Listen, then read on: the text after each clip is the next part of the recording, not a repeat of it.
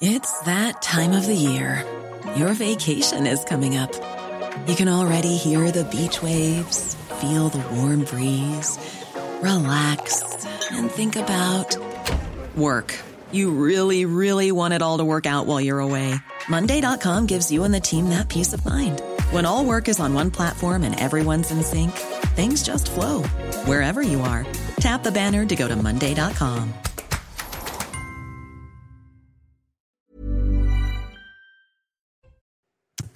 Bonjour à tous, je suis ravi de vous accueillir dans la matinale week-end. On est ensemble jusqu'à 10h pour de l'info, de l'analyse, des débats. À mes côtés ce matin, j'ai le plaisir d'avoir, comme bien souvent, Caroline Pilastre. Bonjour. Bonjour Anthony, bonjour à tous. Caroline Pilastre, éditorialiste. Et face à vous ce matin, c'est William Tay. Bonjour. Bonjour. Vous êtes président du cercle de réflexion Le Millénaire. Avant de vous dévoiler à tous les deux les, les titres de cette matinale et ce sur quoi on va débattre euh, tout au long de la matinée, euh, l'éphéméride d'Alexandra Martinez.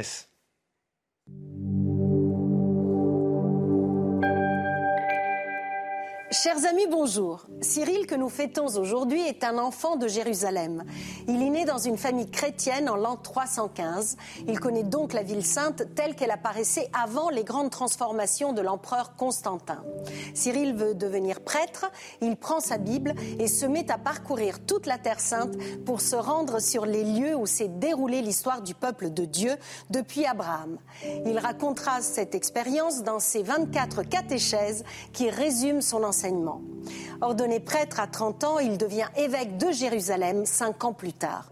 Les difficultés commencent. Les Ariens, qui ne croient pas à la divinité de Jésus, réussissent à le faire renvoyer. Cyril fait appel du jugement et reprend sa place.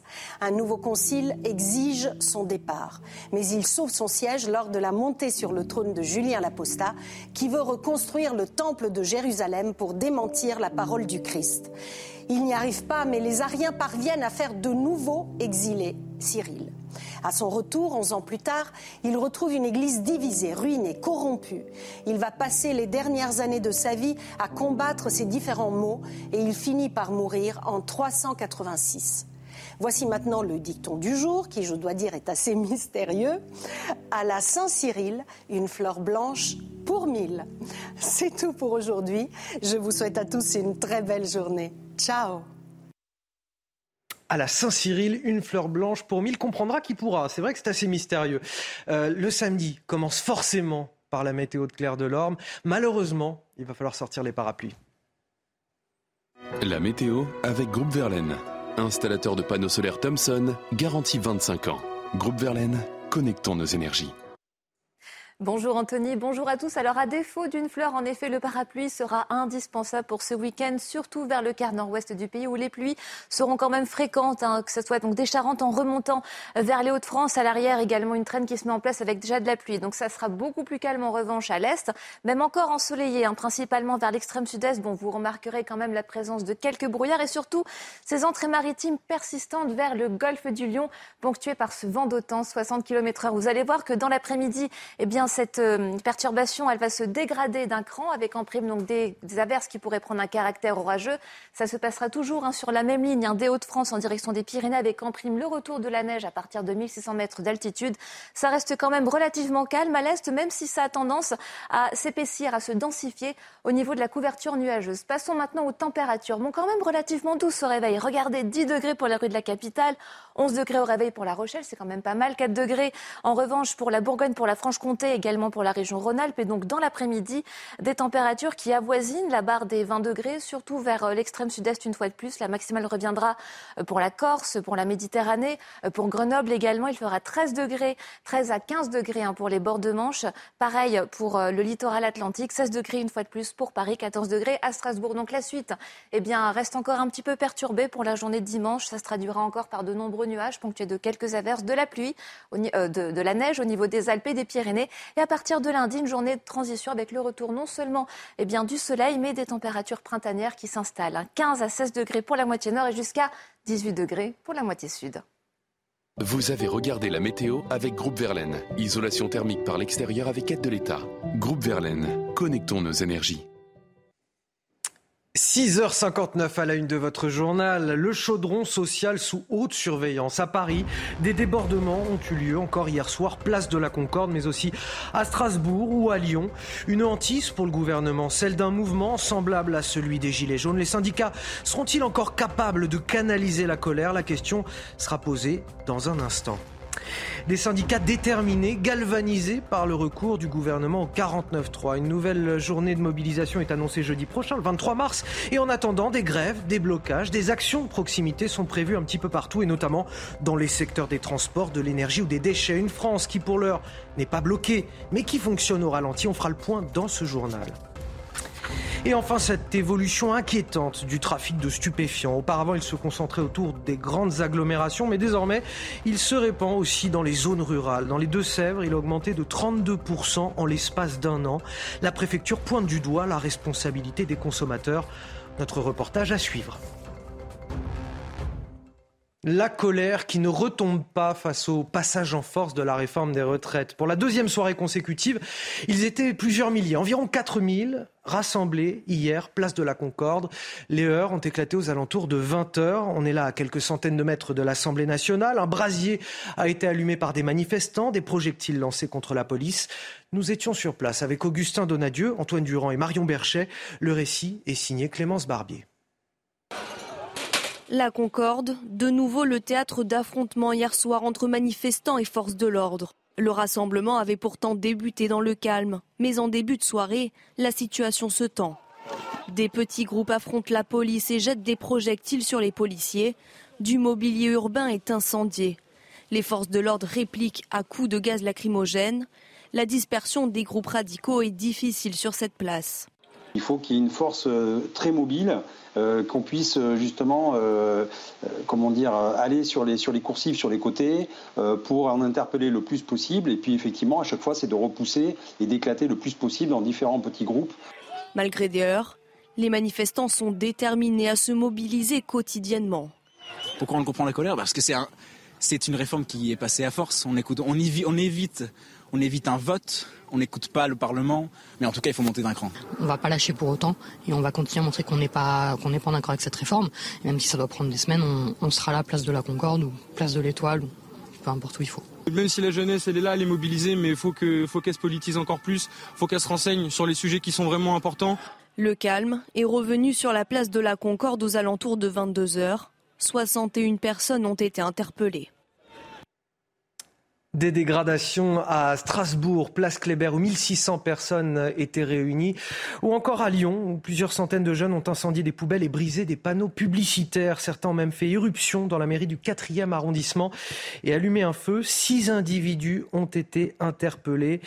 Réaction sur Twitter du maire Grégory Doucet. La mairie du 4e a été le théâtre de dégradations intolérables. Je condamne avec la plus grande fermeté cette attaque contre un bâtiment public. William Tess, c'est euh, le tournant de la colère que, tout le monde redoutait et qui a, fini par se produire, celui des violences bah, On y arrive, on y arrive. Euh, le problème, c'est qu'on a la chienlit en France. Et il faut savoir qui est responsable. Est-ce que c'est uniquement les manifestants? Est-ce que c'est également le pouvoir en place? Souvent, ce qu'on dit, c'est que c'est toujours la faute des manifestants. Mais est-ce que ce n'est pas la faute du gouvernement qui n'est pas capable de tenir l'ordre en France? Et comment on en est arrivé à cette situation, en fait, précisément?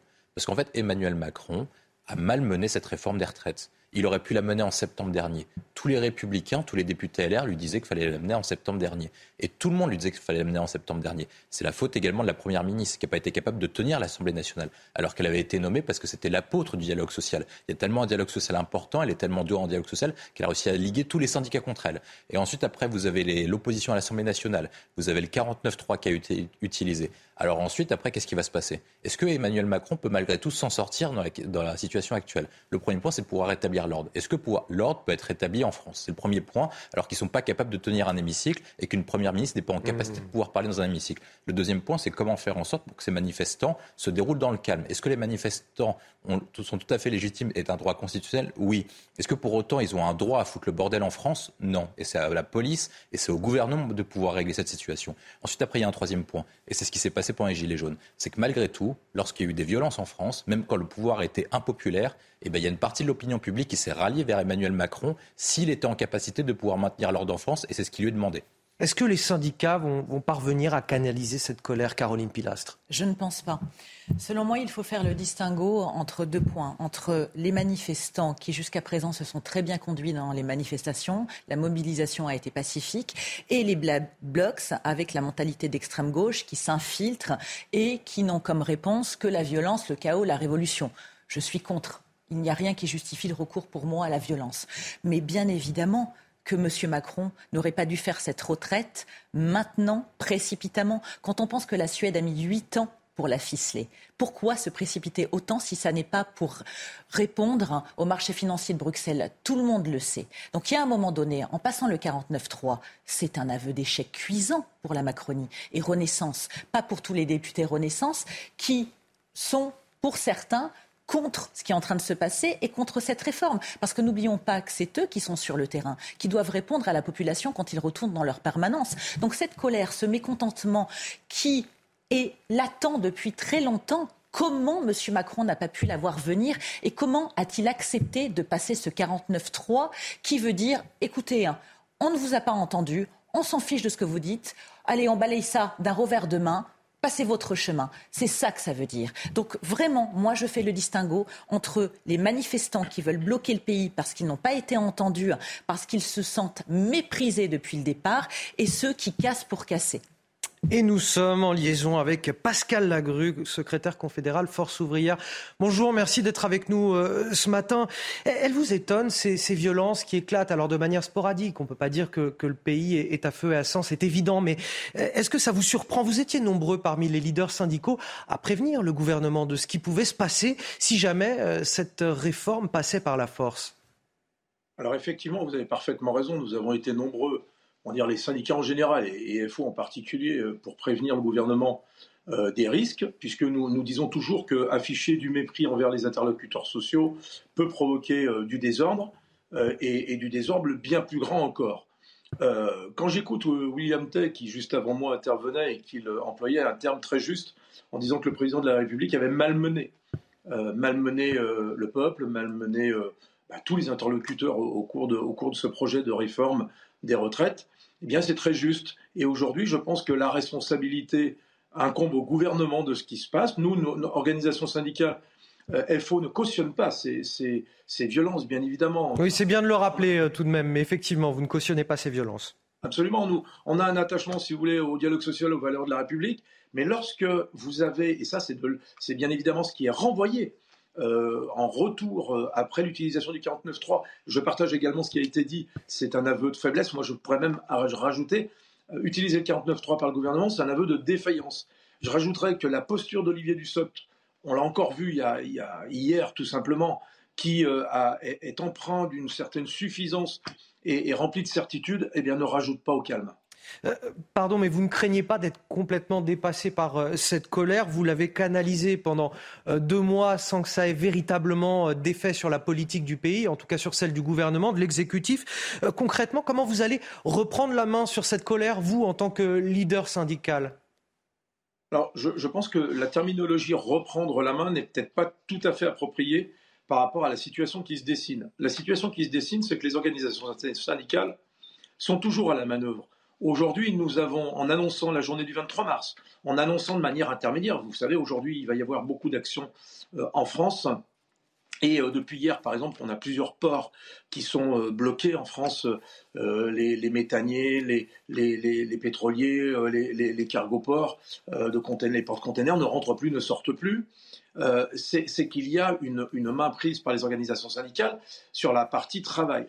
nous, très clairement, euh, les manifestations qu'on organise, les rassemblements qu'on organise, les distributions qu'on organise, c'est bien pour être aussi dans notre rôle de pédagogie et justement de canaliser. On l'a prouvé là.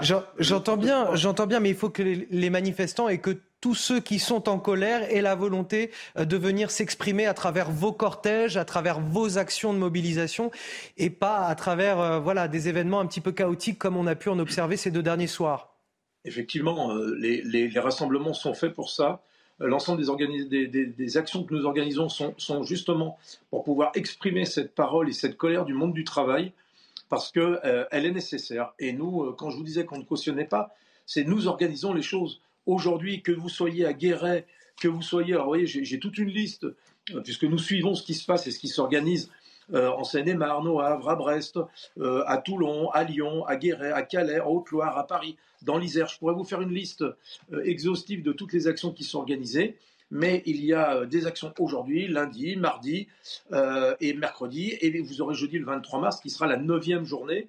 Et cette neuvième journée, effectivement, vous savez, lorsqu'on a euh, plusieurs millions de personnes dans la rue à chaque manifestation, là, la dernière, c'était un million cinq, un million sept selon les, sources, mais c'est bien, bien, plus qu'en 95, et on a un gouvernement qui est sourd au peuple, et aujourd'hui, même encore aujourd'hui avec le 49-3, 74% des Français souhaite le retrait, euh, le retrait du, projet de texte. Et la, sagesse et la grandeur d'un gouvernement qui, reculerait et qui dirait ben, on va plus s'occuper des salaires, de l'emploi euh, ou du logement euh, en France qui sont les, points d'urgence. Cela grandirait le gouvernement. En tout cas. Merci à vous, Pascal Lagru. Je le rappelle, vous êtes secrétaire confédéral Force ouvrière. Vous l'avez rappelé, ce jeudi 23 mars, neuvième journée de mobilisation face à la réforme des retraites. Et en attendant, tout au long du week-end, tout au long de la semaine.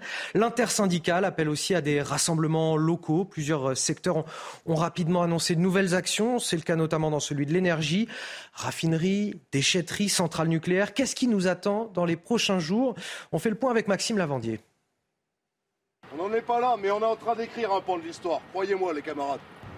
À la raffinerie de Donge, l'objectif est clair bloquer le pays et accentuer la pression sur l'exécutif. Aujourd'hui, le salut, il viendra de la mobilisation des salariés, du monde du travail. Et nous sommes confiants et nous, continuons pour gagner et pour faire reculer ce gouvernement.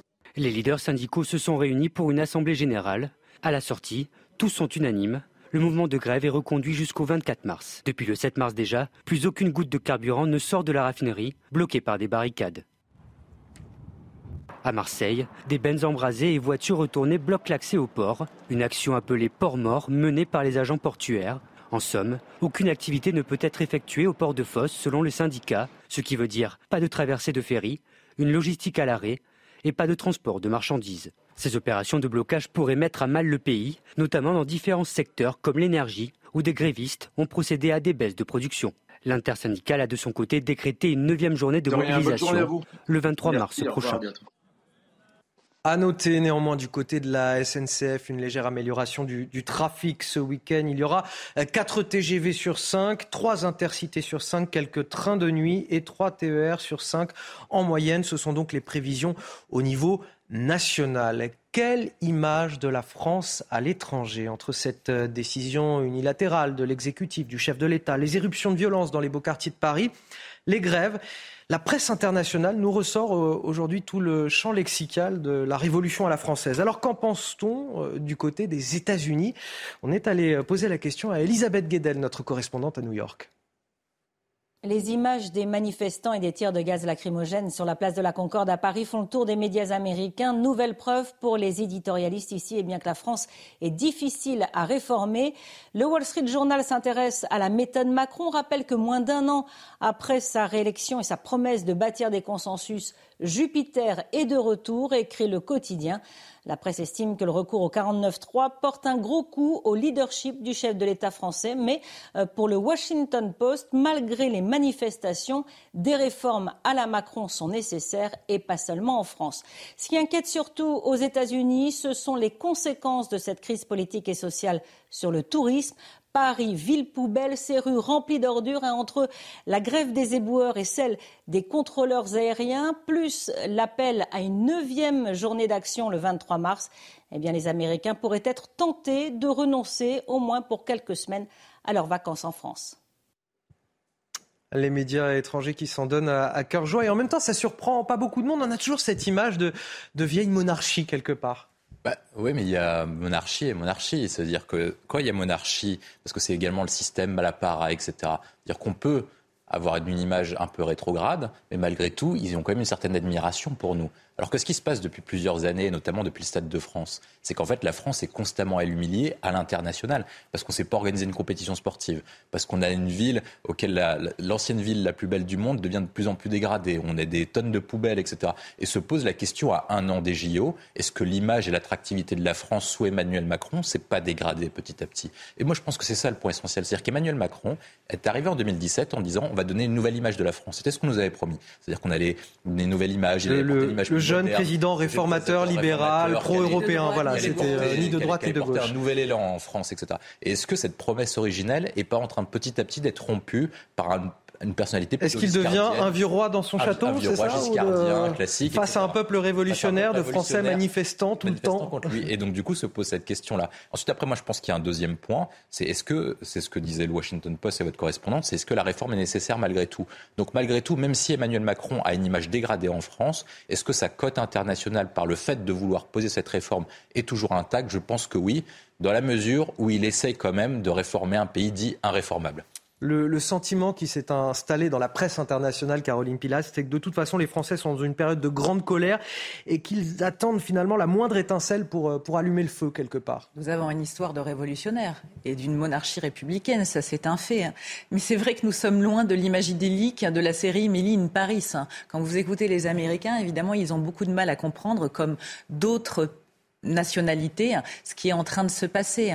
Malgré tout, cette colère, existe aussi dans d'autres pays européens. Parce que vous pouvez rajouter aussi l'inflation en dehors de la défiance politique qui est en train de se produire un peu partout mondialement. Mais c'est vrai que l'image, le message renvoyé hein, au reste des nations est assez calamiteuse. C'est désastreux en ce moment. Moi, une fois de plus, j'ai beaucoup de mal en fait à juger et à jauger tout ça parce que je suis citoyenne et que je comprends le mécontentement pas la violence. Mais je comprends ce que vivent beaucoup de Français et pourquoi ils manifestent actuellement. Parce que moi, je l'ai dit, je ne m'en suis jamais caché. Je suis contre cette réforme des retraites actuelle. Là où je souscris à, vos propos, euh, William, c'est qu'il faut faire une réforme des retraites, mais pas celle-ci, pas comme ça, pas maintenant. Quand vous écoutez des membres du gouvernement, ils vous disent oui, mais vous savez, il n'y a jamais de bon moment dans ce pays irréformable pour faire une réforme des retraites. Certes, mais pas une réforme qui est aussi injuste socialement et qui a été aussi mal ficelée, mal menée depuis le départ. Dehors de la personnalité de M. Macron, qui est très jupitérienne. Il faut quand même le reconnaître aussi. Allez, 7h16 sur CNews, c'est l'heure du rappel de l'actualité et c'est avec vous, Somaya Labidi, ce matin. Bonjour. Il tournait déjà à l'arrêt au ralenti pardon, depuis le 7 mars. Désormais, il est à l'arrêt. Les salariés du plus grand site de stockage de gaz d'Europe sont en grève en réaction à l'utilisation du 49.3 par le gouvernement. La direction de l'établissement de Chemery euh, précise toutefois que le mouvement n'a pas encore d'impact sur l'approvisionnement de ses euh, clients. Vladimir Poutine, visé par un mandat d'arrêt, un mandat émis par la Cour pénale internationale euh, pour crime de guerre de déportation illégale d'enfants ukrainiens lors de l'invasion russe. Moscou, qui ne reconnaît pas la compétence de la CPI, a vite réagi et dénoncé une décision sans aucune valeur juridique. Quant à Vlodomir Zelensky, le président ukrainien a salué, je cite, une décision qui marque le début d'une responsabilité historique. Et puis, match nul hier soir entre Lyon et Nantes en ouverture de la 28e journée de Ligue 1. Euh, Laurent Blanc n'a pas retenu ses mots après la rencontre. Euh, tout le monde m'a déçu à lancer l'entraîneur de l'Olympique lyonnais après le coup de sifflet final. Au classement, l'OL reste à la 10e place, tandis que le FC Nantes garde la 14e place. On en a parlé il y a quelques instants parmi les images qui circulent dans le monde entier, celle évidemment des, tas d'ordures qui jonchent la capitale en ce moment, au 13e jour de grève des éboueurs et des centres d'incinération. Il y a désormais plus de 10 000 tonnes de déchets non ramassés. Les explications, Clémence Barbier. Les poubelles ont littéralement pris possession des trottoirs. Pourtant, le nombre de grévistes au sein des éboueurs est très limité. Seul un agent sur 16 est en grève, soit 6% des effectifs. La mairie de Paris compte 6 900 agents au service de la propreté, dont 5 000 éboueurs et 700 conducteurs. Alors pourquoi reste-t-il autant de déchets dans la rue avec si peu de grévistes? On a des, euh, des, incinérateurs qui sont bloqués et puis des garages des camions aussi qui sont bloqués, parfois par des euh, personnes qui ne sont pas du tout des agents euh, de la propreté de la ville de Paris. Euh, et qui viennent en fait euh, bah, interrompre le service euh, des agents qui, eux, nous confirment au quotidien qu'ils ont envie de travailler et de reprendre le boulot. Problème, les trois centres d'incinération parisiens où sont acheminés et brûlés les déchets sont à l'arrêt depuis plusieurs jours, comme celui d'Ivry-sur-Seine. Hier, 95% des employés du site de traitement et tous les chauffeurs des deux garages étaient en grève, selon la CGT. C'est reboosté en fait. Donc on n'avait jamais eu ce 100% de grévistes, on l'a. Nous, on veut partir à 60 ans, on veut partir en bonne santé, on veut pas partir les pieds devant, on veut pas mourir au travail. Nous, ce qu'on demande, c'est un retour à l'âge de retraite à 50 ans pour les égoutiers, 57 ans pour les éboueurs. La grève des éboueurs, elle, a été reconduite au moins jusqu'au 20 mars. Cette évolution inquiétante du trafic de stupéfiants. Auparavant, il se concentrait autour des grandes agglomérations, mais désormais, il se répand aussi dans les zones rurales. Dans les Deux-Sèvres, près de Niort, plusieurs saisies importantes ont été effectuées par la gendarmerie depuis le début de l'année. Le reportage, Jean-Michel Decaze. Dans les Deux-Sèvres, le trafic de stupéfiants a augmenté de 32% entre 2021 et 2022. Chiffre impressionnant qui inclut les consommateurs verbalisés. Ces 15 derniers jours, la gendarmerie a opéré d'importantes saisies dans des petites communes de l'ecstasy, 25 kg de cannabis sur Oléron, puis 2,5 kg à Bressuire, accompagné de 18 arrestations. On y trouve aussi des drogues dites dures comme l'héroïne ou la cocaïne. Au-delà euh, du trafic lui-même, euh, entretenir le trafic de drogue en consommant, c'est aussi déstabiliser euh, des quartiers entiers. C'est le cas dans cette commune de 7300 habitants près de Niort, Saint-Mexan-l'École. Là aussi, comme dans les grandes villes, le hall de ce petit collectif a été squatté. On voit les billets et puis les, petits trucs qui passent de main en main, voilà. À la vue de tout le monde dehors? Oui, à la vue de tout le monde. Si on les laisse tranquilles, euh, voilà, ils, vous laissent tranquilles, quoi. Pour gêner les dealers, le maire de Saint-Mexan organise des événements pour occuper l'espace public. On fait des animations euh, sportives et culturelles le mercredi après-midi pour en, limiter euh, les, voilà, occuper l'espace. Il y a effectivement moins de dealers, disent les habitants. Voilà, dans les Deux-Sèvres, un trafic de stupéfiants, on l'entendait dans ce reportage, qui a augmenté de 32%. Euh, William Tay, comment on explique que ce trafic se développe maintenant dans des villes de taille moyenne ou des petites communes rurales? C'est parce que c'est tout simplement la loi de l'offre et la demande. Il y a une demande dans ces communes-là et forcément un, business qui se développe? Il y a une demande, le, le prix de la drogue a baissé, donc du coup il est plus accessible à tout le monde on est dans une ère de la mondialisation, donc tout est accessible. Et ensuite, surtout, il y a des consommateurs. Et la population n'est pas forcément la même. C'est-à-dire que la population que vous avez avant 2020, donc avant la crise sanitaire, n'est pas forcément la même que celle de l'après 2021, de l'après 2022, parce que le monde est en train de se transformer. Ça, c'est le premier élément. Le deuxième point, c'est ce que je vous disais sur la question du prix. Et puis après, troisième point, c'est une question de génération. C'est-à-dire le public, la génération Z, comme on l'appelle, n'est pas la même que la génération qu'on a connue, nous tous. Et donc, du coup, il faut faire désormais des trucs qui sont dits cool. Et pour dire cool, pour pouvoir s'intégrer, il faut pouvoir consommer parce que les méthodes de soirée ne sont pas forcément les mêmes soirées qu'on a rencontrées ou les soirées qu'ont rencontrées nos parents. Et donc, du coup, en conséquence, vous avez toute une génération, et la préfète a raison de le dire, qui a une génération de consommateurs et ça va être de plus en plus grave dans les années à venir. Moi, je pense que c'est un sujet essentiel. Nous, on travaille souvent sur l'histoire, la chute des empires il y a un empire qui était le plus grand empire du monde, qui était l'empire chinois, qui s'est effondré à cause de l'opium. Est-ce que nous, on va avoir une génération de déglingués avec qui consommeraient uniquement de la drogue et qui profiteraient pour passer leur week-end à bloquer les autoroutes et des ronds-points? Je ne pense que ce n'est pas l'avenir qu'on veut pour notre génération. Alors si on dit que c'est une cause nationale, il faut mettre les moyens associés. Les moyens associés, c'est lutter contre la consommation. Ça veut dire dire clairement que si par cas vous êtes attrapé en train de consommer, ben on vous met une amende très forte pour vous dissuader de, pouvoir le faire. Et ensuite, après, il faut s'attaquer à la question de production. À la question de la production, il faut attaquer les réseaux de deal et également arrêter les livraisons de la part de certains pays. Et donc, du coup, il faut mettre en place une véritable politique pour faire cela. Mais actuellement, est-ce qu'on a envie de le faire? Est-ce que l'Union européenne souhaite le faire? Et surtout, est-ce qu'on utilise un, levier diplomatique pour dire à certains pays, si vous continuez à livrer de la drogue en France, si vous, si vous permettez de livrer de la drogue en France, on va pouvoir mettre des actions diplomatiques contre vous, des sanctions commerciales, on va vous mettre au bon du, du commerce international, des organisations internationales pas l'impression qu'on voit ça et donc forcément ça va continuer, ça va s'empirer dans les années à venir. Allez, on va marquer une courte pause, on revient dans un instant, on va évoquer à nouveau euh, cette mobilisation contre la réforme des retraites, la gronde sociale surveillée comme le lait sur le feu par l'exécutif, les renseignements territoriaux également et des policiers qui s'inquiètent aussi de voir euh, les violences émerger euh, dans les cortèges ou dans les rassemblements. On aura justement dans quelques instants le témoignage de l'un de ces policiers. À tout de suite. De retour dans la matinale au week-end, toujours avec euh, William Tay et Caroline Pilastre pour décrypter l'actualité qui reste avec moi sur ce plateau jusqu'à 8 euh, Voici les titres de votre journal de 7h30. La gronde sociale surveillée comme le lait sur le feu. Après deux soirées de contestation à Paris et dans plusieurs villes de France contre la réforme des retraites, le gouvernement craint le retour des violences. Les policiers eux-mêmes s'inquiètent d'une radicalisation de la mobilisation. L'un d'entre eux témoigne ce matin pour CNews. À l'Assemblée, l'opposition ne désarme pas. Les députés de gauche ont encore espoir de bloquer le projet de réforme grâce à un outil, le référendum d'initiative partagée. Comment ça marche? On vous dit tout dans quelques minutes. Et enfin, des camions-citernes pour ravitailler des petites communes en eau potable. Voilà à quoi sont contraintes plusieurs villes du sud du pays. En cause, bien évidemment, la sécheresse qui a frappé la France tout au long de l'hiver. Les images à la fin de ce journal. Donc cette colère qui ne retombe pas face à, la réforme des retraites. Pour la deuxième soirée consécutive, ils étaient plusieurs milliers, environ 4000 personnes rassemblées hier, place de la Concorde. Les heures ont éclaté aux alentours de 20 heures. Un brasier allumé par euh, des manifestants, des projectiles lancés contre la police.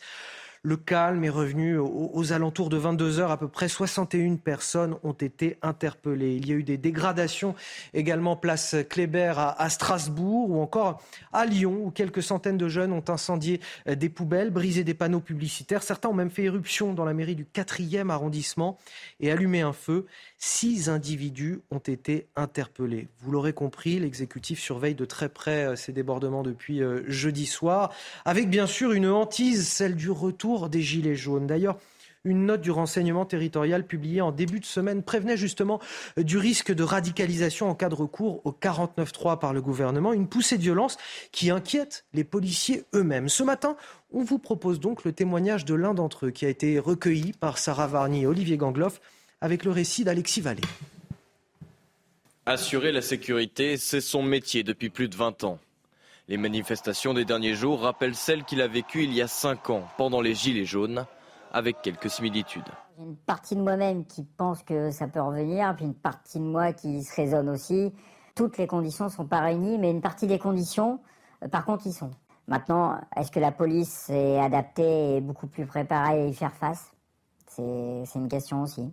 Ce policier constate que la multiplication des rassemblements sauvages permet aux ultras de se regrouper. Alors, il faut faire très attention justement parce qu'on a énormément de, de, public en fait des gens qui manifestent pacifiquement et eux servent un peu des gens qui manifestent pacifiquement pour faire une sorte de, bouclier en fait. Ils se font pas trop remarquer, c'est pas eux qui vont haranguer les, les forces de l'ordre. Et par contre, s'ils arrivent à se regrouper et qu'ils passent à l'action, là effectivement, on a affaire à eux. Ce policier concède que ses 20 ans d'expérience en manifestation l'ont endurci face à la violence. Mais pour les jeunes recrues, le choc est parfois brutal. Qui frappe, c'est la, violence gratuite. C'est difficile à comprendre qu'un inconnu, en fait, ne connaît pas forcément en tant qu'individu, euh, vienne quand même pour en découdre avec nous. Ses objectifs pour les rassemblements à venir, lutter contre les ultras et instaurer une paix publique.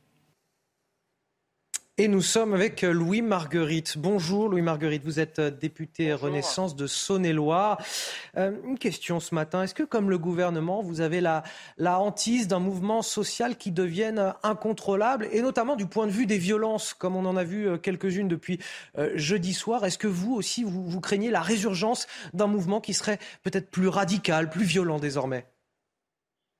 Évidemment, euh, on est très attentif euh, au, mouvement et, euh, et, il faut d'abord, je remercie les forces de police et de gendarmerie mobile qui, agissent sur ces, événements. Évidemment, on ne peut pas du tout se satisfaire de, ces événements. Pour nous, la violence, c'est une ligne rouge et les images que vous diffusez à l'écran, évidemment, sont, sont, un exemple. Donc, on condamne évidemment ces violences, ces actes de délinquance. On peut évidemment manifester sa colère, même quand elle est forte. Euh, on peut l'entendre, on peut euh, même la comprendre d'une certaine façon, mais, euh, mais ça n'empêche pas que ça autorise ces actes de violence ou ces excès qui évidemment sont, sont, inquiétants. Donc il faut évidemment appeler, appeler, au calme, faire en sorte que d'une part que la mobilisation sociale se passe dans des conditions correctes, comme ça a été le cas d'ailleurs, je note, jusqu'à jusqu'à jusqu'à récemment, et d'autre part qu'il y ait le jeu démocratique avec le vote de la motion de censure lundi où toutes les oppositions pourront s'exprimer et ce seront elles qui seront responsables de ce, de ce moment important de, lundi après-midi. Est-ce que vous n'avez pas le sentiment quelque part que le, gouvernement est responsable de cette colère sociale? Encore une fois, je ne cautionne absolument pas les violences quand je vous dis ça. Je vous parle de la colère sociale en général et vous n'avez pas le sentiment que le gouvernement est responsable de la situation qui se pose aujourd'hui devant tous les Français? Non, je crois que je distingue vraiment euh, les actes de euh, quelques centaines, peut-être quelques milliers, j'en sais rien. Euh, il y a eu des interpellations, je crois, quelques dizaines de ceux qui, qui veulent le chaos. et on en a ceux qui utilisent voilà tout, tout, un type d'objets incendiaires, etc. Je distingue ce, euh, ces, délinquants, enfin ces actes de délinquance clairs qui doivent être, euh, euh, enfin l'objet, qui doivent faire l'objet d'interpellation d'une part et évidemment après de, de poursuites judiciaires, et, et, de ceux qui manifestent leur colère, leur mécontentement. Il y en a, il y en a partout en France. On voit les images à Paris, mais on voit aussi, il y en a partout en France. On a eu chez moi, chez Anse-sur-Saône, à Montsolimine. donc évidemment, il faut être à l'écoute. moi, comme beaucoup d'autres députés de la majorité et du gouvernement, j'en suis sûr, eh bien, sont, sont à l'écoute et on doit pouvoir être continuer à être dans le dialogue. On peut pas dire qu'il y a eu qu'il y a eu une absence de dialogue quand on a eu euh, euh, plus de 100 heures de débat au Sénat, 80 heures à l'Assemblée. Enfin, vous connaissez euh, les chiffres. Oui, alors on, connaît la, teneur des débats à l'Assemblée nationale, surtout. On en a déjà discuté avec vous, Louis Marguerite, d'ailleurs, donc je reviens pas là-dessus. Mais est-ce que vous n'en voulez pas quelque part vous-même au gouvernement qui vous met, vous, en tant que député de la majorité, dans une situation assez indélicate depuis le début de l'examen de cette réforme, entre les tâtonnements, les explications assez évasives sur le contenu de la réforme qui ont été, voilà, vérifiées, contre-vérifiées en tout cas par beaucoup beaucoup de journalistes, beaucoup de médias. Est-ce que le gouvernement ne vous a pas mis dans une situation indélicate tout au long de l'examen de cette réforme? Est-ce que vous lui en voulez? Euh, non, je veux pas, pas du tout au gouvernement. Euh, c'était un examen qui était qui n'était pas simple, qui, était difficile. Il n'y a pas de doute parce que c'est une réforme qui, euh, qui est une réforme d'une part importante et qui est une réforme difficile. On va pas se le cacher. et, et, s'il y a eu, enfin, vous évoquez des, tâtonnements, c'est aussi parce qu'il y a eu aussi des évolutions dans le texte. donc non, non, je veux absolument pas au gouvernement. Et, et je note quand même que le texte, encore une fois, il faut qu'on qu'on soit aussi solidaire. il y a bien sûr euh, euh, on aurait préféré un vote. Euh, tout le monde le sait. Et, c'est qu'au dernier moment que décision a été prise. Et, encore une fois, la décision qui a été prise par le président de la République et la première ministre, voilà, sont, prennent en compte un certain nombre d'éléments que nous n'avons peut-être pas tous. Nous, on a notre vision, on a notre vision terrain. Elle compte, elle est très utile. Nous, nous l'avons fait remonter. Voilà, maintenant, c'est l'outil constitutionnel du 49.3 qui a été utilisé.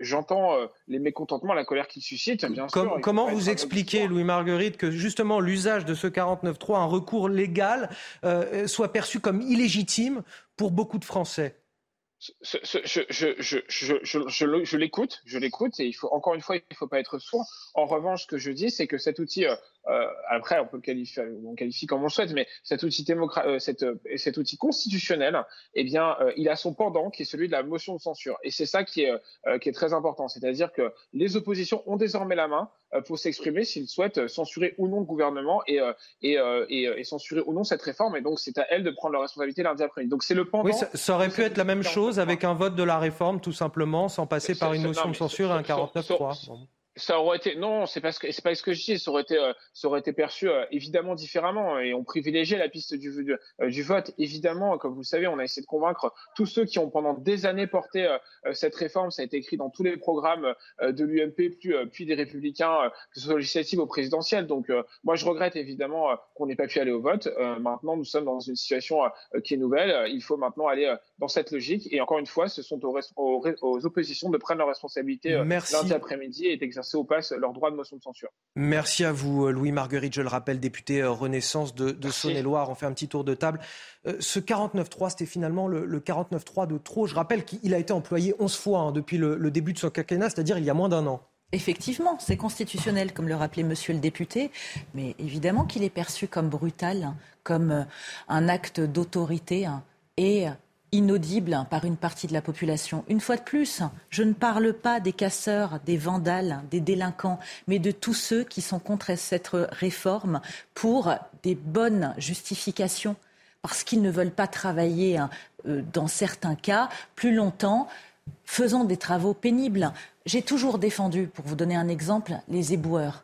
Évidemment qu'un éboueur a un travail pénible et qu'on on entendait certains membres du gouvernement dire que ça n'était pas si pénible que ça. Récemment, j'ai proposé sur le plateau de Sonia Mabrouk qu'il fasse un genre de vie ma vie pendant 48 heures d'éboueur et on en reparlera. Donc il y a un genre de déconnexion un genre de hors-sol en termes d'état d'esprit de beaucoup de membres de l'exécutif par rapport à la population. Et c'est ça qui pêche. Quand on parle de mentalité, de gilet jaunisation comme depuis le départ, mais cet état d'esprit n'a jamais disparu pour une partie de la population qui souffre. Il y a 20 millions de Français qui ont du mal à se nourrir. Vous vous rendez compte quand même, dans un pays comme la France, je suis désolée. Alors, en, exergue, on va me dire, oui, mais tu es démago, tu es populiste. Non, je suis simplement réaliste.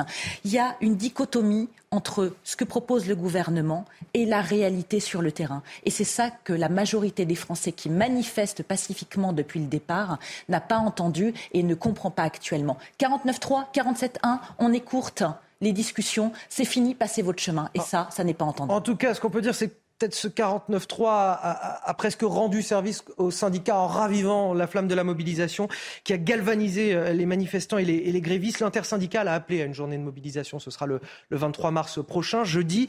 Et tout au long du week-end, euh, l'intersyndicale a aussi appelé à des actions locales. Illustration ce matin à la Fosse-sur-Mer, près de Marseille. Les ouvriers de l'incinérateur sont toujours en grève et ils affichent leur détermination. Regardez ce reportage signé Stéphanie Rouquier.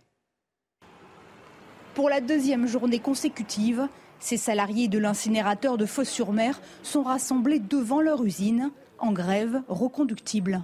Rien lâché. Malheureusement, euh, oui, il va falloir être encore plus costaud et continuer à, maintenir ce, ce, gouvernement en pression qui revient en arrière. Ces ouvriers, usés par les nuits de travail ou les réveils à 4 heures du matin, vivent comme un affront le recours au 49-3. Ah non, je n'accepte pas. On arrive tous euh, à la retraite, on arrive avec des bras cassés, on n'est pas bien. C'est une fatigue, c'est une usure et à la fin du mois, on s'en sort toujours pas. Donc euh, quel est l'intérêt? Quel est l'intérêt de vivre encore deux ans de plus comme ça? Ces opposants à la réforme des retraites se sont lancés désormais dans la radicalisation du mouvement. Il faut s'inscrire dans la durée, mais on n'a jamais été aussi près de la victoire. On va leur faire payer leur 49.3 et leur volonté de nous mettre à genoux. Il n'y a plus de règles, on va peser sur l'économie de toutes les manières possibles et imaginables avec des travailleurs en grève.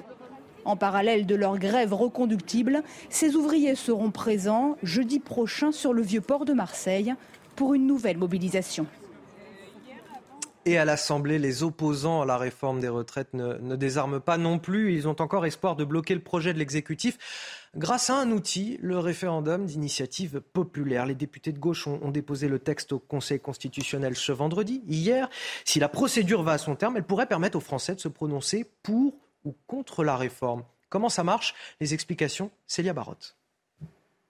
Convoquer la rue pour contraindre le gouvernement, c'est le projet du Parti communiste français. Plus de 250 parlementaires se seraient accordés et seraient prêts à déposer une proposition de loi pour un référendum d'initiative partagée, avec toujours le même objectif, bloquer la réforme des retraites. C'est un outil puissant qui n'a jamais euh, été euh, mobilisé jusqu'à son terme, mais nous pensons que c'est une bonne option. Ce référendum d'initiative partagée, si le gouvernement continue à s'entêter, euh, le mettra euh, devant la réalité du pays. Portée par la gauche, cette procédure est également envisagée par des représentants de la droite. Il y a un conflit de légitimité entre d'un côté le président et de l'autre l'Assemblée nationale. Soit c'est la rue qui le tranchera, et je ne le souhaite pas, soit c'est le peuple français qui arbitrera par le suffrage.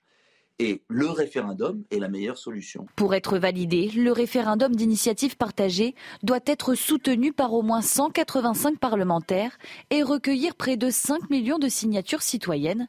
Et certains Français y sont déjà favorables. Euh, je crois que c'est beaucoup plus logique parce que c'est plus personnel peut-être. Je trouve que ce serait une bonne chose. Voilà, c'est bah, plus démocratique. Le Conseil constitutionnel dispose d'un mois pour vérifier la conformité du référendum. Une fois enclenché, le projet de loi sur la réforme des retraites sera suspendu pendant neuf mois, période imposée pour recueillir les signatures nécessaires. William Tess, euh, référendum d'initiative partagée, est-ce que euh, cela peut être une solution pour sortir par le haut de ce conflit social? Il a été conçu pour ne jamais être utilisé, le référendum d'initiative partagée. Et comment ça? Expliquez-moi. On l'a mis en place pour dire qu'il y avait cette possibilité. Donc ouvrir une voie démocratique dans la, euh, réforme constitutionnelle de 2008, si je me souviens bien. Mais par contre, il a été fait pour mettre des conditions tellement restrictives que normalement, en théorie, on ne l'a pas imaginé pour qu'il puisse être utilisé. Seulement là, on arrive à une situation particulière. C'est-à-dire que normalement, il faut avoir 185 parlementaires. Est-ce qu'ils les auront? Vu le nombre de personnes qui vont voter à motion de censure, oui, on l'aura. La question, c'est est-ce que pendant 9 mois, vous êtes capable de récolter 5 millions de signatures? Autant dans un contexte normal, je vous aurais dit, c'est quasiment impossible de récolter 5 millions de signatures. On l'a vu lorsqu'il y avait eu la privatisation des aéroports, il y avait déjà eu un référendum initiative partagé. On n'a jamais recueilli, je crois que ça n'a même pas dépassé un million de signatures. Là, par contre, trouver 5 millions de signatures alors que 75% de la population est contre la réforme, il ne faut plus exclure. Il ne faut plus l'exclure dans la mesure où les syndicats ont réussi à mobiliser plus d'un million de personnes quotidiennement à chaque fois, à chacune des manifestations, donc c'est une possibilité. Moi, je pense que le sujet clé, c'est comment s'en sort le gouvernement. Le gouvernement, il disait le 49-3, alors que le 49-3 était un outil qui était créé par le général de Gaulle lors de la réforme de la Constitution de la Ve République pour faire en place face au blocage du Parlement. Mais il n'a jamais été théorisé pour faire face au blocage de l'opinion publique. Le 49.3 est utilisé pour lutter et trancher entre le gouvernement, l'opposition entre le gouvernement et l'Assemblée nationale, mais pas pour trancher l'opposition entre le gouvernement et le peuple français. Et je pense que si par cas, la question que vous posez, c'est pourquoi est-ce que autant de personnes manifestent contre la réforme des retraites et pourquoi est-ce qu'on a un tel front, c'est parce que le gouvernement utilise le 49.3 non pas contre l'Assemblée, mais contre son propre peuple. Allez, 7h45 sur CNews, c'est l'heure du rappel de l'actualité. C'est avec vous, Somaya Labidi.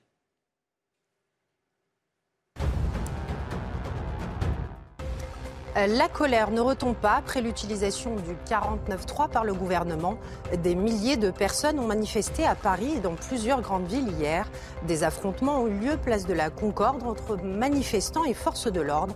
Avant une évacuation aux alentours de 21h30, 61 personnes ont été interpellées selon la préfecture de police de Paris. Légère amélioration sur le réseau SNCF ce week-end malgré la reconduction de la grève.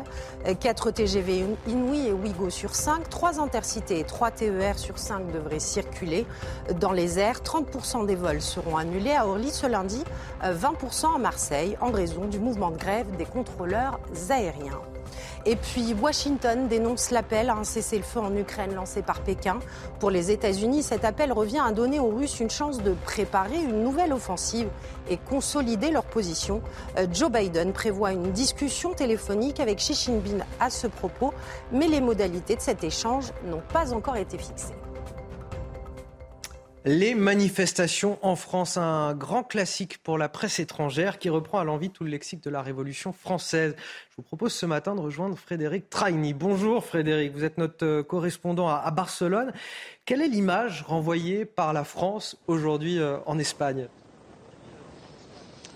Bah écoutez, la presse espagnole suit euh, la crise de très près depuis le début, euh, aussi bien fascinée par les images des poubelles dans les rues de Paris que par la capacité de mobilisation euh, du peuple français. Ici, c'est un aveu d'échec hein, qui est constaté par l'usage du 49.3. Le quotidien L'Avant-Guardia, le généraliste barcelonais, estime que le président de la République est ressorti, je cite, très affaibli par cette séquence, d'autant qu'un vote au Parlement, écrit le journal, aurait très certainement amené les syndicats à, à cesser la grève et reprendre le travail. même constat dans El País qui estime que ce 49.3 est une déclaration d'impuissance qui symbolise à la fois euh, euh, l'échec de la politique du président et euh, une crise institutionnelle profonde. Et la chroniqueuse du pays, ancienne correspondante à Paris euh, du journal, explique que la cote, de, la de popularité du président Macron eh bien, est au plus bas, notamment parce qu'il lui est reproché son caractère hautain et d'être complètement déconnecté de la rue.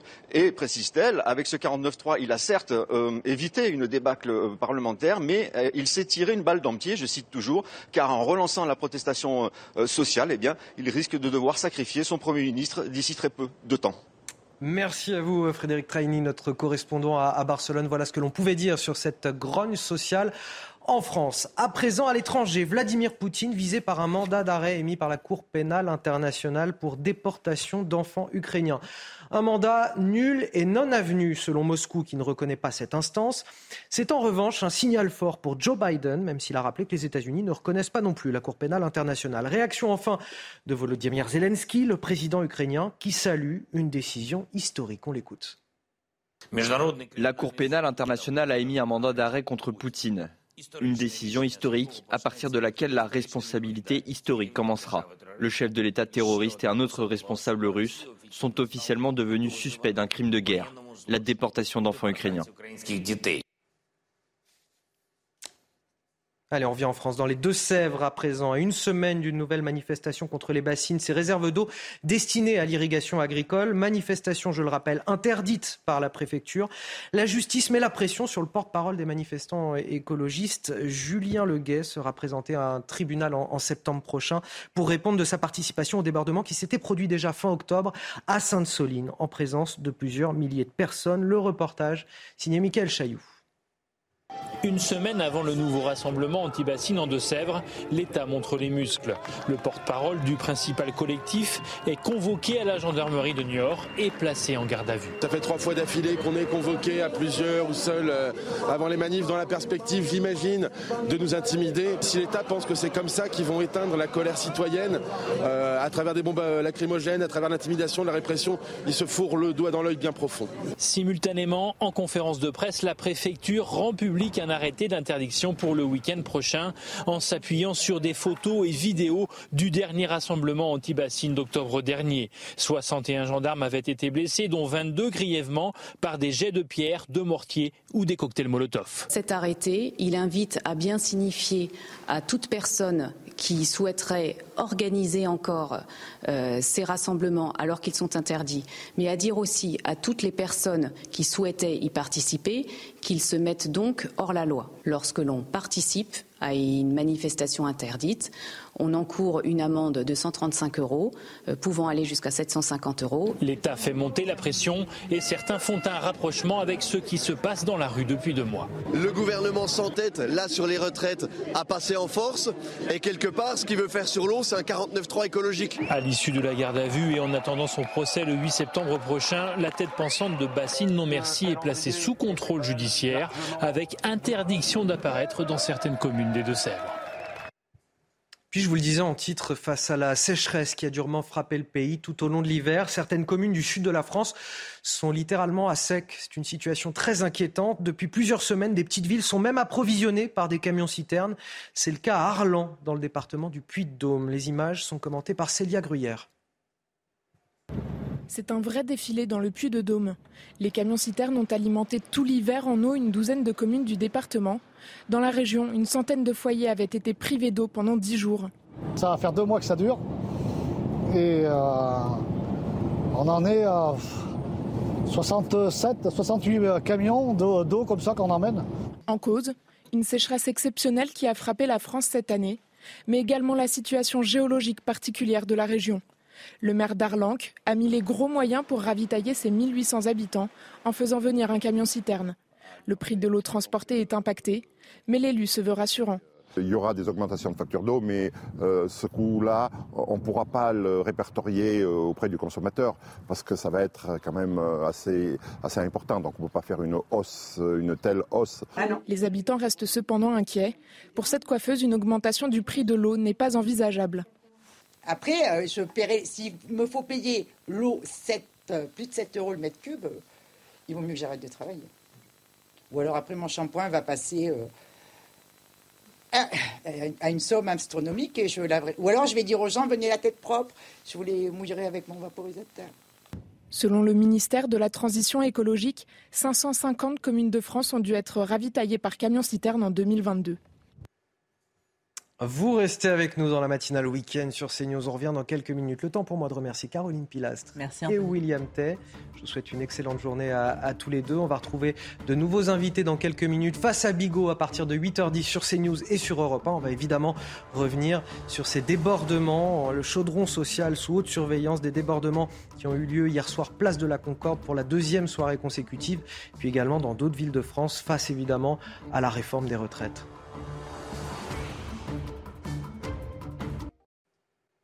8 heures, bienvenue à tous dans la matinale week-end. Avant de dévoiler tout le programme de cette matinale jusqu'à 10 heures, la météo de Claire de l'Orme. Malheureusement, il va falloir sortir les parapluies. Ça tombe bien, ne sortez même pas, restez avec nous devant CNews. La météo avec Groupe Verlaine. Installateur de panneaux solaires Thomson, garantie 25 ans. Groupe Verlaine, connectons nos énergies.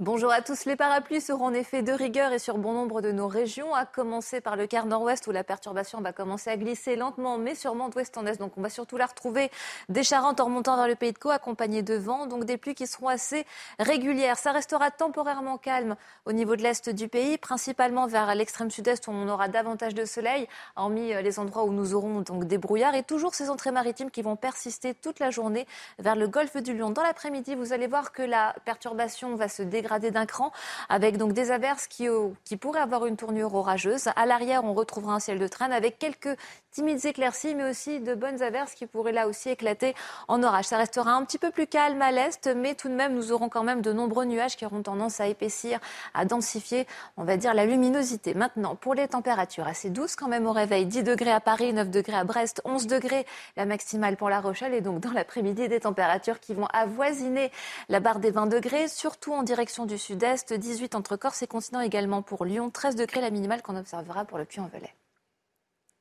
Vous avez regardé la météo avec Groupe Verlaine. Isolation thermique par l'extérieur avec aide de l'État.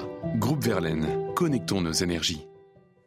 Il est déjà là avec moi sur CNews. Il nous a manqué dimanche dernier, oh, Guillaume Bigot. Merci. Sympa. Mais vous aussi, vous m'avez manqué à être spectateur. Eh ben, écoutez, on a, on a, tous plaisir à vous retrouver face à Bigot. Ce sera tout à l'heure à 8h10 sur CNews et sur Europa. En attendant, voici les titres de votre matinale. À la une, le chaudron social sous haute surveillance. À Paris, des débordements ont eu lieu encore hier soir, place de la Concorde, mais aussi à Strasbourg ou à Lyon. Une hantise pour le gouvernement, celle d'un mouvement semblable à celui des Gilets jaunes. Les syndicats seront-ils encore capables de canaliser la colère? La question sera posée tout à l'heure. À l'Assemblée, l'opposition ne désarme pas d'ailleurs. Les députés de gauche ont encore espoir de bloquer le projet de réforme grâce à un outil, le référendum d'initiative partagée. Comment ça marche? On vous expliquera tout dans quelques minutes. Et enfin, cette évolution inquiétante du trafic de stupéfiants. Auparavant, il se concentrait autour des grandes agglomérations, mais désormais, il se répand aussi dans les zones rurales. Dans les Deux-Sèvres, par exemple, il a augmenté de 32% en l'espace d'un an. La préfecture pointe du doigt la responsabilité des consommateurs. Notre reportage à suivre. Mais on commence évidemment avec cette colère qui ne retombe pas face à, la réforme des retraites et à l'utilisation du 49.3. Hier, pour la deuxième soirée consécutive, ils étaient plusieurs milliers rassemblés place de la Concorde. Les heures ont éclaté aux alentours de 20 heures. Nous étions sur place avec Augustin Donadieu, Antoine Durand, Marion Berchet. Le récit signé Clémence Barbier. La Concorde, de nouveau le théâtre d'affrontements hier soir entre manifestants et forces de l'ordre. Le rassemblement avait pourtant débuté dans le calme, mais en début de soirée, la situation se tend. Des petits groupes affrontent la police et jettent des projectiles sur les policiers. Du mobilier urbain est incendié. Les forces de l'ordre répliquent à coups de gaz lacrymogène. La dispersion des groupes radicaux est difficile sur cette place. Il faut qu'il y ait une force euh, très mobile, euh, qu'on puisse euh, justement, comment dire, aller sur les, sur les coursives, sur les côtés, pour en interpeller le plus possible. Et puis effectivement, à chaque fois, c'est de repousser et d'éclater le plus possible dans différents petits groupes. Malgré des heures, les manifestants sont déterminés à se mobiliser quotidiennement. Pourquoi on comprend la colère? Parce que c'est un, c'est une réforme qui est passée à force. On, écoute, on, on évite on évite un vote, on n'écoute pas le Parlement, mais en tout cas, il faut monter d'un cran. On ne va pas lâcher pour autant et on va continuer à montrer qu'on n'est pas, qu'on n'est pas d'accord avec cette réforme. même si ça doit prendre des semaines, on, sera là, place de la Concorde ou place de l'Étoile, ou peu importe où il faut. Même si la jeunesse, elle est là, elle est mobilisée, mais il faut qu'elle faut se politise encore plus, il faut qu'elle se renseigne sur les sujets qui sont vraiment importants. Le calme est revenu sur la place de la Concorde aux alentours de 22 heures. 61 personnes ont été interpellées. Des débordements également à, Lyon. Quelques centaines de jeunes ont incendié des, poubelles et brisé des panneaux publicitaires.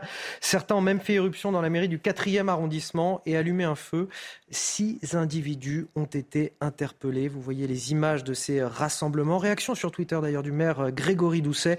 La mairie du 4e a été le théâtre de dégradations intolérables. Je condamne avec la plus grande fermeté cette attaque contre un bâtiment ces tas d'ordures qui jonchent toujours la capitale, toujours dans le cadre de cette mobilisation contre la réforme des, retraites, cette fois euh, celle des éboueurs et, du personnel des incinérateurs en, Ile-de-France. Au 13e jour de grève, euh, justement, il y a désormais plus de 10 000 tonnes de déchets non ramassés dans la capitale. Les explications, Clémence Barbier.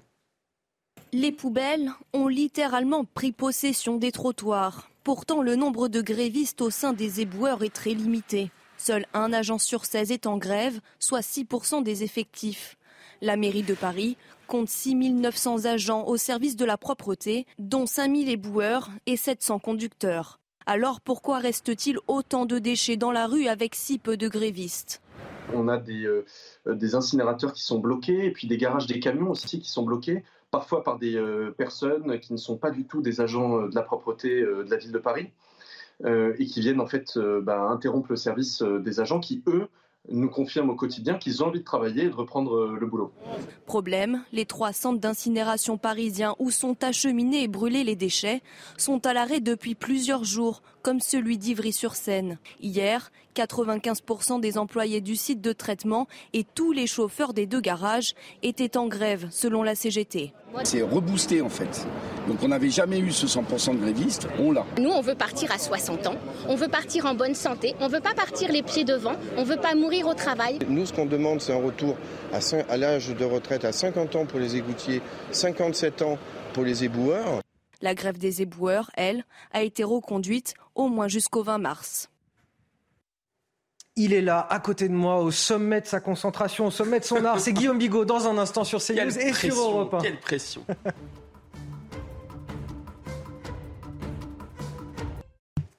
Bonjour et bon réveil à tous. Si vous nous rejoignez sur CNews et sur Europe 1, il est 8h10 et c'est l'heure de Face à Bigot. Oui, Face à Bigot cette fois, puisque vous êtes de retour, Guillaume Bigot. Merci d'être avec nous. 45 minutes d'infos, d'analyse décortiquées par vous-même, par vos soins. Bonjour Tony Favali, bonjour à tous. On va commencer avec évidemment cette colère qui ne retombe pas face au, passage en force de la réforme des retraites. Pour la deuxième soirée consécutive, ils étaient plusieurs milliers euh, place de la Concorde. À Paris, 4000 personnes environ. Des heures ont éclaté autour de 20 heures. Un brasier a été allumé par des manifestants, des projectiles lancés contre la police. Le calme est revenu aux alentours de 22 heures. 61 personnes ont été interpellées. Des dégradations également place Kléber, à Strasbourg ou encore à Lyon où quelques centaines de jeunes ont incendié des poubelles et brisé des panneaux publicitaires. Certains ont même fait irruption dans la mairie du 4e arrondissement et allumé un feu. Six individus ont été interpellés. Évidemment, Guillaume Bigot, l'exécutif surveille de très près ces débordements depuis jeudi soir, avec une hantise, bien sûr, celle d'un retour des Gilets jaunes, ou en tout cas d'un mouvement qui s'en rapprocherait, qui se rapprocherait de cette violence qu'on a pu connaître. D'ailleurs, une note du renseignement territorial publiée en début de semaine euh, prévenait du risque de radicalisation de la mobilisation en cas de recours au 49-3. Avant de parler de tout ça avec vous, Guillaume Bigot, je voudrais euh, vous faire écouter le témoignage d'un policier qui s'inquiète justement de cette poussée de violence. Son témoignage a été recueilli par Sarah Varny et Olivier Gangloff. Le récit est signé Alexis Vallée. Assurer la sécurité, c'est son métier depuis plus de 20 ans. Les manifestations des derniers jours rappellent celles qu'il a vécues il y a 5 ans, pendant les Gilets jaunes, avec quelques similitudes. Une partie de moi-même qui pense que ça peut revenir, puis une partie de moi qui se raisonne aussi toutes les conditions ne sont pas réunies, mais une partie des conditions, euh, par contre, y sont. Maintenant, est-ce que la police est adaptée et beaucoup plus préparée à y faire face? C'est une question aussi. Ce policier constate que la multiplication des rassemblements sauvages permet aux ultras de se regrouper. Alors il faut faire très attention justement parce qu'on a énormément de, public en fait des gens qui manifestent pacifiquement et eux servent un peu des gens qui manifestent pacifiquement pour faire une sorte de, de bouclier en fait. Ils se font pas trop remarquer, c'est pas eux qui vont haranguer les, les forces de l'ordre. Et par contre s'ils arrivent à se regrouper et qu'ils passent à l'action, là effectivement on a affaire à eux. Ce policier concède que ses 20 ans d'expérience en manifestation l'ont endurci face à la violence. Mais pour les jeunes recrues, le choc est parfois brutal. Ce qui frappe, c'est la, violence gratuite. C'est difficile à comprendre qu'un inconnu, en fait, ne connaît pas forcément en tant qu'individu, euh, vienne quand même pour en découdre avec nous. Ses objectifs pour les rassemblements à venir, lutter contre les ultras et instaurer une paix publique. Alors Guillaume Bigot, est-ce qu'on assiste à, ce tournant de la colère finalement que tout le monde redoutait et, qui est peut-être en train de se produire actuellement? Évidemment, la France n'est pas à feu et à sang, euh, loin de là, mais est-ce qu'on risque d'assister à quelque chose de plus récurrent avec des violences un petit peu sporadiques tous les soirs, une France qui, s'embrase point par point? C'est pas impossible que le, le diable en fait soit sorti de la ou l'esprit soit sorti de la lampe euh, d'Aladin là. Il y a quelque chose qui s'est produit qui, a, qui est un, allume-feu à ce que vous décrivez, c'est-à-dire vraiment à une violence qui serait généralisée à une situation pré-insurrectionnelle.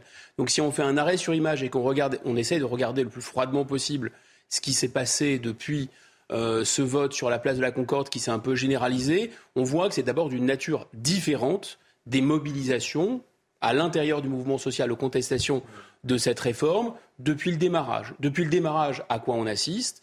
On assiste à des réunions qui sont très encadrées par des syndicats, qui, dont, dont c'est finalement, je ne dirais pas le métier, mais qui ont cette habitude-là, qui mobilisent, qui encadrent. Dans ces mobilisations-là, nous avons évidemment euh, les syndicalistes, les militants des syndicats, mais on a aussi toute une foule très composite avec euh, euh, des familles, des enfants, etc. Tout ça se fait dans le calme. Et là, c'est très différent. Ce qu'on a, c'est il y a toujours dans des mouvements de protestation, disons politiques, sociaux, des gens qui vont se greffer, qui vont utiliser cette mobilisation pour exprimer une violence politique. Et là, on peut faire un arrêt sur image parce que je pense que pour l'instant, à ce stade, il y a trois composantes différentes, pas mélangées. Elles pourraient se mélanger, mais c'est un peu notre exercice ici, de faire un peu de comme de la chimie, de séparer les éléments pour bien comprendre ce qui se passe. Alors d'abord, on a un élément pour appeler Black Bloc, qui est, qui est un peu lié à l'ultra-gauche, mais c'est bon, voilà, c'est pas nécessairement totalement coordonné avec M. Mélenchon, voire ça n'a rien à voir, mais bien, il y a quand même, quand même un lien. Il y a un élément casseur, et il y a une espèce de jeunesse en colère qui est probablement assez politisée, effectivement, des étudiants et des lycéens. Les Black Blocs sont un mouvement un peu à part. On les a vus apparaître il y a déjà quelques années de ça, et même euh, un peu plus de dix ans. Et ces Black Blocs-là, ils ont un mode opératoire. Vous savez, ils s'habillent tout en noir avec des cagoules. Un, pour ne pas être identifiés. Deux, ils n'ont pas vraiment d'état-major. C'est un mouvement, comme on, pourrait dire, un peu en rhizome, un peu, un peu en réseau. Il n'y a pas de centre, un peu comme dans Internet, si vous voulez, il n'y a pas de centre, il n'y a pas d'adresse, on ne peut pas les arrêter. C'est très nébuleux. C'est nébuleux, mais c'est fait pour ça. Hmm. Et il se constitue, il se forme et il se déforme de manière extrêmement habile et agile pendant les manifestations. Et c'est pour ça que ça pose aussi des tas de problèmes aux forces de l'ordre. Alors bien sûr, on a heureusement du renseignement en amont pour essayer d'identifier qui sont ces gens, etc. Mais ils sont assez difficiles à identifier. Et en réalité, leur mode opératoire, il correspond à leur idéologie. Ce qu'ils veulent, eux, c'est une sorte de boîte noire de la mondialisation, c'est une contestation brutale de la mondialisation, et en attaquant de manière ciblée, ce sont pas des, ce sont des casseurs, mais ce ne sont pas des pillards. C'est-à-dire que eux, leur démarche, elle est politique. Elle est très, j'allais dire, bas de plafond politiquement. C'est pas une idéologie très élaborée. Et en fait, quand on les interroge, c'est intéressant. Ils disent non, mais on sait bien qu'on ne va pas renverser la mondialisation. Mais alors pourquoi vous faites ça? Ben, On fait ça pour dire qu'il y a une énorme colère et que nous, on est les vecteurs de cette colère. Et ils pensent qu'ils ont une cause en cassant euh, des, des, des, enseignes, en cassant des banques, euh, en allumant des feux de poubelle, etc. Ça, c'est une, composante. Et évidemment, quand M. Mélenchon dit Oh, bah, notre force, c'est pas quatre poubelles qui brûlent, il relativise ça. D'une certaine façon, il leur fait un peu des clins d'œil, il les encourage, parce que c'est un jeu assez. Vous c'est un jeu assez subtil. Il ne les condamne pas, explicitement, mais évidemment, ce n'est pas leur chef non plus. D'ailleurs, eux, quand on les interroge, ils disent ah, de toute façon, Mélenchon, il ne peut pas nous encourager directement en réalité. Vous voyez ce que je veux dire? Je pense que M. Mélenchon, lui, il croit, à mon avis qu'en amenant le bruit et la fureur sous forme de, de gueuloir, de transformant l'Assemblée nationale en gueuloir, il empêche la violence dans la rue. Mais je crains que ce ne soit pas le cas, parce que je crains au contraire qu'en important le bruit et la fureur au cœur de l'Assemblée nationale, si les représentants de la nation en sont à ce point-là à hurler, à tout casser, alors ça encourage les gens qui ont une idéologie violente à le faire.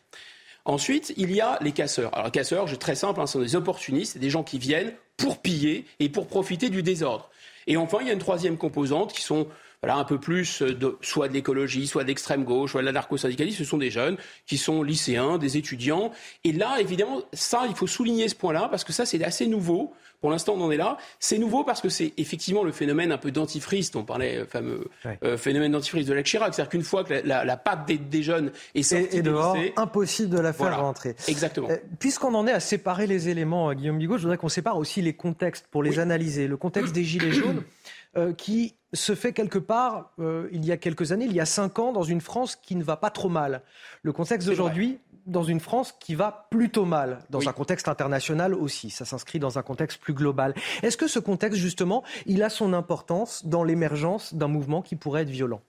Oui, en réalité, cette situation compliquée, difficile, tendue de l'inflation, du pouvoir d'achat, etc., euh, ça veut dire d'abord qu'il y a moins de chances, il y avait moins de chances jusqu'à ce coup de théâtre du 49-3 et justement cette, cette espèce d'énorme maladresse qui a un peu mis le feu aux poudres, il y avait moins de chances que le mouvement se précipite et se coagule.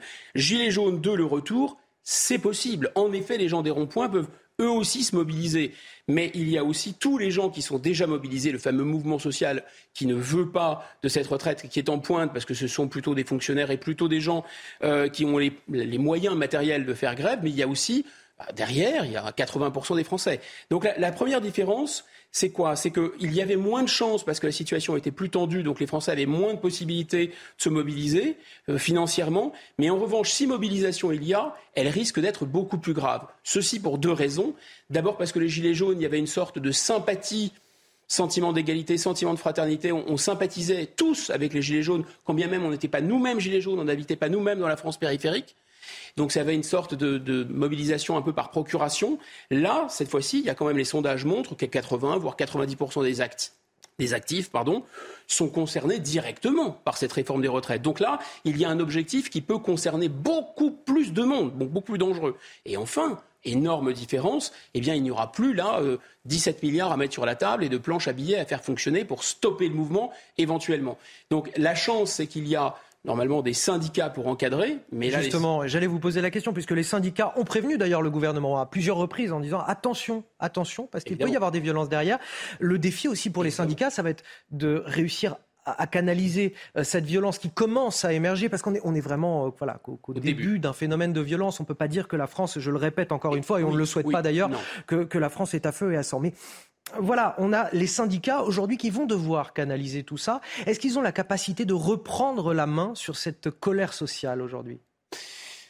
Bon, si tant est qu'il l'ait perdue, mais bon, voilà. Est-ce qu'il faut que, faut que cette colère ne leur échappe pas? Je pense qu'ils sont, euh, sont, sont tous, tous les syndicats. On a beau euh, jeter Haro sur le Baudet, la CGT, Sud, etc. Je pense qu'ils ont montré qu'ils étaient extrêmement responsables.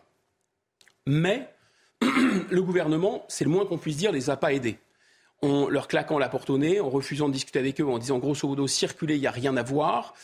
Pour eux, c'est difficile. Donc pour eux, ça va être difficile de ne pas être débordé. Mais on peut dire de manière logistique, euh, financièrement, matériellement, humainement, il y a quand même une grosse organisation derrière pour faire le travail que ne fait pas le gouvernement, que ne peut pas totalement faire la police d'ailleurs, etc. Et il y a un, eux, si vous voulez, le gouvernement pique le taureau, et eux, ils sont chargés de faire en sorte qu'ils ne blessent personne d'une certaine façon. Le taureau, c'est la colère euh, populaire. Eh bien, ça demande quand même des moyens, ça demande de l'organisation. Eux aussi commencent à être un peu épuisés. Le mouvement social dure depuis longtemps. Eux aussi, ils n'ont plus tellement de, nécessairement d'argent. Eux aussi, il faut qu'ils s'organisent, qu'ils posent des jours avant, parce qu'ils ont un double agenda. Ils sont, ils sont des citoyens, à mon avis, ils n'ont pas envie que ça parte dans le décor, mais ils ont aussi envie que leur mouvement social ne soit pas un mmh. échec. Parce que d'une certaine façon, soit ils ne mobilisent pas suffisamment, mais là on n'en est plus tellement là, soit ils ne tiennent pas leurs troupes et ça sera un échec. Et évidemment, ça va se retourner contre eux. On va les, on va les accuser évidemment. Et vous avez vu ces images, moi elles ont mais extrêmement, c'était peut-être les plus choquantes de toutes, parce que si vous voulez, là, on se, fait croire qu'il y a une sorte. On est euh, la veille de 1917, il y a les bolcheviks, euh, on est euh, à la veille de la Commune de Paris, le peuple de Paris en rage, etc. Mais il y a quand même effectivement un aspect un peu folklorique. Non pas que ce soit pas gênant, non pas que ce soit pas dangereux, ça l'est, mais ce n'est pas. Si vous voulez, ce qui serait dangereux, c'est que tout le peuple se soulève d'une certaine façon. Ce qui serait dangereux, c'est que les forces de l'ordre disent effectivement, il a marre de défendre ce pouvoir. Là, on, on entrerait dans quelque chose de très dangereux. Les syndicats, eux, on a déjà vu quelque chose de très inquiétant. C'est à Dijon. À Dijon, vous aviez des mannequins représentant le gouvernement, et puis euh, de l'essence qui a été répandue et, une, allumette qui a été craquée. Et donc les mannequins représentant le gouvernement brûlaient, et là c'était une mobilisation syndicale. On ne parlait pas de Black Bloc, on ne parlait pas euh, de jeunes excités de nuit, euh, poursuivis ou caillassés par la police qui réagissent comme ça. Non, non, c'était quelque chose qui était le mouvement syndical. Alors ça a été vertement critiqué, mais ça montre bien quand même la limite. Il y a une limite. Il y a une limite à l'encadrement dont sont capables les syndicats. Mais on va bien séparer les deux phénomènes celui des violences et celui de la mobilisation syndicale, la détermination en tout cas des militants euh, syndicaux qui ne faiblit pas, bien au contraire. Et j'ai envie de dire, de ce point de vue-là, euh, le 49-3 a peut-être davantage rendu service qu'un vote à proprement parler sur la réforme des retraites à l'Assemblée nationale pour le mouvement social. Exactement. Ça galvanise quelque part euh, les manifestants et, et, les grévistes. L'intersyndicale a appelé à une journée de mobilisation le 23 mars prochain, c'est jeudi, et puis tout au long du week-end et de la semaine à des actions locales. Illustration euh, à la Fosse-sur-Mer, près de Marseille, les ouvriers de l'incinérateur sont toujours en grève et affichent leur détermination. Le reportage, Stéphanie Rouquier. Pour la deuxième journée consécutive, ces salariés de l'incinérateur de Fosse-sur-Mer sont rassemblés devant leur usine en grève reconductible. Rien lâcher. Malheureusement, euh, oui, il va falloir être encore plus costaud et continuer à, maintenir ce, ce, gouvernement en pression qui revient en arrière. Ces ouvriers, usés par les nuits de travail ou les réveils à 4 heures du matin, vivent comme un affront le recours au 49-3. Ah non, je n'accepte pas. On arrive tous euh, à la retraite, on arrive avec des bras cassés, on n'est pas bien, c'est une fatigue, c'est une usure et à la fin du mois, on s'en sort toujours pas. Donc euh, quel est l'intérêt? Quel est l'intérêt de vivre encore deux ans de plus comme ça? Ces opposants à la réforme des retraites se sont lancés désormais dans la radicalisation du mouvement. Il faut s'inscrire dans la durée, mais on n'a jamais été aussi près de la victoire. On va leur faire payer leur 49.3 et leur volonté de nous mettre à genoux. Il n'y a plus de règles, on va peser sur l'économie de toutes les manières possibles et imaginables avec des travailleurs en grève. En parallèle de leur grève reconductible, ces ouvriers seront présents jeudi prochain sur le vieux port de Marseille pour une nouvelle mobilisation. Voilà, finalement, pour ce 49-3 qui, qui, galvanise quelque part euh, les, troupes euh, et, les militants euh, syndicaux. Une question autour de ce 49-3. Il a quand même été utilisé 11 fois depuis le début du quinquennat, c'est-à-dire en, moins d'un an. Bien sûr, je ne parle pas des sept dernières années d'Emmanuel Macron au, pouvoir. 11 fois. Et c'est cette fois-ci précisément qui, qui, pose problème plutôt que mmh. les dix autres fois précédentes où il a été utilisé. Pourquoi? Et ce n'est pas le 49-3 qui pose problème, c'est le symbole.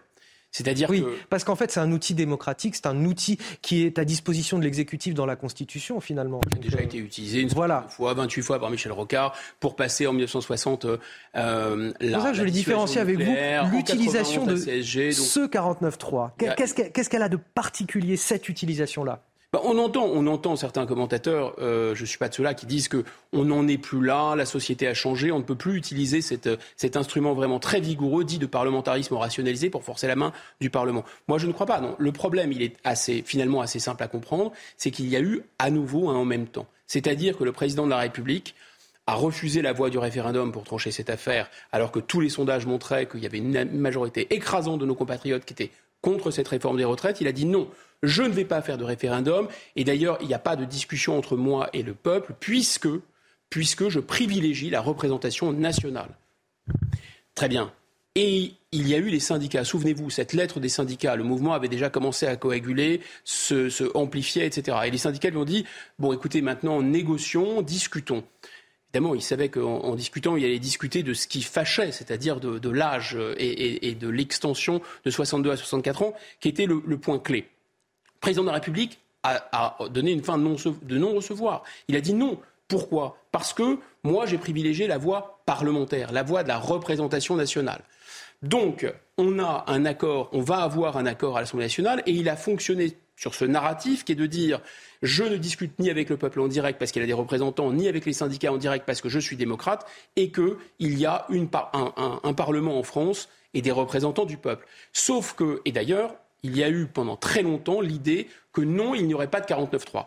Alors, en même temps, il organisait ce, débat avec la représentation nationale, mais quand on regardait de près, en même temps, le débat était complètement verrouillé. Il était verrouillé dans le tempo d'abord avec le 47-1 qui faisait que tout devait être bouclé en 50 jours. Il a même été bouclé avec des votes bloqués, notamment, on ne va pas rentrer dans la technique, mais grosso modo qui permettait euh, 44-3 de ne pas retenir tous les amendements. Et à la fin des fins, tout ça pour ça. Alors même que c'était déjà un faux débat, mais en fait, le, la, on va dire l'illusion du débat est tombée et le masque est tombé avec le 49-3. Et mieux encore, le gouvernement lui-même, le président de la République lui-même, avait lui-même disqualifié le 49-3. Il, il s'est servi du 49-3 comme un argument pour dire regardez, circuler, il n'y a rien à voir, tout va se passer au Parlement. Et derrière ce 49-3, qu'est-ce qu'il y avait? Il y avait un accord, un deal en quelque sorte entre Mme Borne et LR mais sauf que c'est tombé à plat puisque LR n'a pas tenu ses troupes et au contraire, la colère était tellement forte que même au sein de la majorité présidentielle, même les députés macronistes, même des philippistes, même des béroutistes, qui normalement étaient vraiment tout à fait ses alliés, lui ont dit non, mais là ça chauffe trop en circonscription euh, et, donc il a refait les comptes au dernier moment. Hein, le Mozart de la finance avait quand même un problème pour faire des, additions avec sa calculatrice. Et il s'est rendu compte au dernier moment que non, le vote, ce n'était pas possible. Et donc ce retournement de situation de dernière minute a été pris évidemment comme une marque de mépris, comme une marque de rebuffade en quelque sorte. Et vous voyez, tout le narratif consistant à dire on va passer par la représentation nationale pour ensuite mieux tordre le bras de la représentation nationale. Tout ça a été extrêmement violent. Et évidemment, ça a remis une pièce dans le jukebox de la mobilisation sociale. Mais là, c'est plus grave. Là, c'est plus grave parce que les syndicats ont quand même mauvaise. La représentation nationale, la mauvaise, on va voir si la motion de censure passe. Et évidemment, la population dans son ensemble se disait, bah, Monsieur Macron, il a quand même changé. Il y a eu les gilets jaunes, il l'a dit, la main sur le cœur. Maintenant, j'ai bien compris, je ne ferai plus preuve euh, de morgue et de brutalité. Je vais discuter. Je me souviens d'une interview chez Darius Rochebain. C'était euh, je crois en décembre 2021, euh, si ma mémoire est bonne, on ne m'y prendra plus, j'ai appris, je suis trop fougueux, euh, etc. Et un mois plus tard d'ailleurs, il disait j'emmerde des non-vaccinés. Donc vous voyez, chasser le naturel, il revient au galop. Guillaume Bigot, si je, résume en quelque sorte, la particularité finalement de ce 49-3, c'est qu'il se fait contre la représentation nationale, contre les syndicats et la rue, et contre l'opinion publique, qu'on a vu à longueur de sondage s'opposer finalement à cette réforme des retraites. C'est ça. La réforme des retraites, normalement, c'est quelque chose. C'est un. Il y a, si vous voulez, on en a beaucoup parlé, une crise de la représentation nationale. Elle est lisible quand on regarde attentivement les résultats de toutes les élections, puisqu'on a un phénomène massif central qui est une abstention colossale, parfois à 50% pour les législatives. Ce qui pose déjà un problème de la représentativité, si vous voulez. Et ensuite, quand vous regardez attentivement, vous vous rendrez compte que les gens qui ont la majorité, par exemple, à l'Assemblée nationale ou au Sénat, ils ne représentent pas nécessairement la moitié, même la moitié de ceux qui votent. Donc ce problème de représentativité, il est très important. Et donc la réforme des retraites, c'était normalement, au moins avec les représentants de la nation, on va dire les notables, et on l'a vu au Sénat, parce qu'au Sénat c'est passé, hein, c'est vraiment une, une, chambre de notables, et euh, c'était le la réforme qui pouvait passer le plus possible. C'était quand même imposé au peuple, mais au moins il y avait cette apparence d'accord. 8h30 sur CNews et sur Europe 1. C'est l'heure du rappel de l'actualité. Ce matin, c'est avec vous, Somaya Labidi. Légère amélioration sur le réseau SNCF malgré la reconduction de la grève ce week-end. 4 TGV Inouï et Ouigo sur 5, 3 euh, intercités et 3 TER sur 5 devraient circuler dans les airs. 30% des vols seront annulés à Orly ce lundi et 20% à Marseille en raison du mouvement de grève des contrôleurs aériens. Vladimir Poutine visé par un mandat d'arrêt, un mandat émis par la Cour pénale internationale pour crimes de guerre de déportation illégale d'enfants ukrainiens lors de l'invasion russe. Moscou, qui ne reconnaît pas la compétence de la CPI, a vite réagi et dénoncé une décision sans aucune valeur juridique. Quant à Volodymyr Zelensky, le président ukrainien a salué, je cite, une décision qui marque le début d'une responsabilité historique. Et puis match nul hier soir entre Lyon et Nantes en ouverture de la 28e journée de Ligue 1. Euh, Laurent Blanc n'a pas retenu ses mots après la rencontre. Tout le monde m'a déçu, a lancé l'entraîneur de l'Olympique lyonnais après le coup de sifflet final. Au classement, l'OL reste dixième, tandis que le FC Nantes garde la 14e place. À l'Assemblée, les opposants à la réforme des retraites ne désarment pas. Ils ont encore un espoir de bloquer le projet de l'exécutif grâce à un outil, Guillaume Bigot, le référendum d'initiative partagée. Les députés de gauche ont, déposé le texte au Conseil constitutionnel ce vendredi. Si la procédure va à son terme, elle pourrait permettre aux Français de se prononcer pour ou contre cette réforme. Alors tout d'abord, comment ça marche? On voit ça avec Célia Barotte et on en discute juste après. Convoquer la rue pour contraindre le gouvernement, c'est le projet du Parti communiste français. Plus de 250 parlementaires se seraient accordés et seraient prêts à déposer une proposition de loi pour un référendum d'initiative partagée, avec toujours le même objectif, bloquer la réforme des retraites. C'est un outil puissant qui n'a jamais euh, été euh, mobilisé jusqu'à son terme, mais nous pensons que c'est une bonne option. Ce référendum d'initiative partagée, si le gouvernement continue à s'entêter, euh, le mettra euh, devant la réalité du pays. Portée par la gauche, cette procédure est également envisagée par des représentants de la droite. Il y a un conflit de légitimité entre d'un côté le président et de l'autre l'Assemblée nationale. Soit c'est la rue qui le tranchera, et je ne le souhaite pas, soit c'est le peuple français qui arbitrera par le suffrage. Et le référendum est la meilleure solution. Pour être validé, le référendum d'initiative partagée doit être soutenu par au moins 185 parlementaires et recueillir près de 5 millions de signatures citoyennes. Et certains Français y sont déjà favorables. Ben, je crois que c'est beaucoup plus logique parce que c'est plus personnel peut-être. Je trouve que ce serait une bonne chose. Voilà, c'est bah, plus démocratique. Le Conseil constitutionnel dispose d'un mois pour vérifier la conformité du référendum. Une fois enclenché, le projet de loi sur la réforme des retraites sera suspendu pendant neuf mois, période imposée pour recueillir les signatures nécessaires. Et donc l'analyse de Guillaume Bigot sur CNews et sur Europe 1. Guillaume Bigot, comment vous en pensez quoi concrètement de ce référendum d'initiative partagée? C'est quelque chose de souhaitable? Est-ce que c'est quelque chose de réalisable aussi? Écoutez-moi, je vais me ranger derrière l'avis du Conseil constitutionnel qui n'est pas après a priori euh, l'avis d'une formation très révolutionnaire. Il a constaté lui-même euh, que c'était un dispositif qui était fabriqué pour museler le peuple en réalité. C'était un dispositif qui est. Alors, il n'a pas utilisé ces termes, hein, mais ça revenait à ça dans son analyse, c'est-à-dire que c'est pas quelque chose qui est fait pour pouvoir être utilisé. Parce que ça a été dit dans le sujet, il y a deux conditions cumulatives. Alors sur le papier, au un cinquième des membres du Parlement, c'est assez facile. Bon, Là, je pense qu'on y est, mais ce n'est pas si facile que ça parce que c'est du Parlement. Donc ce n'est pas que de l'Assemblée nationale.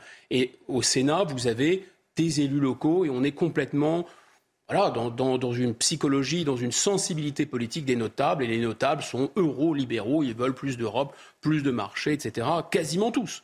Et, euh, alors que, euh, euh, évidemment, à l'Assemblée nationale, on a, on a des, des sensibilités politiques beaucoup plus variées. Donc c'est un cinquième du Parlement pour commencer. Je pense que là, on pourrait y être.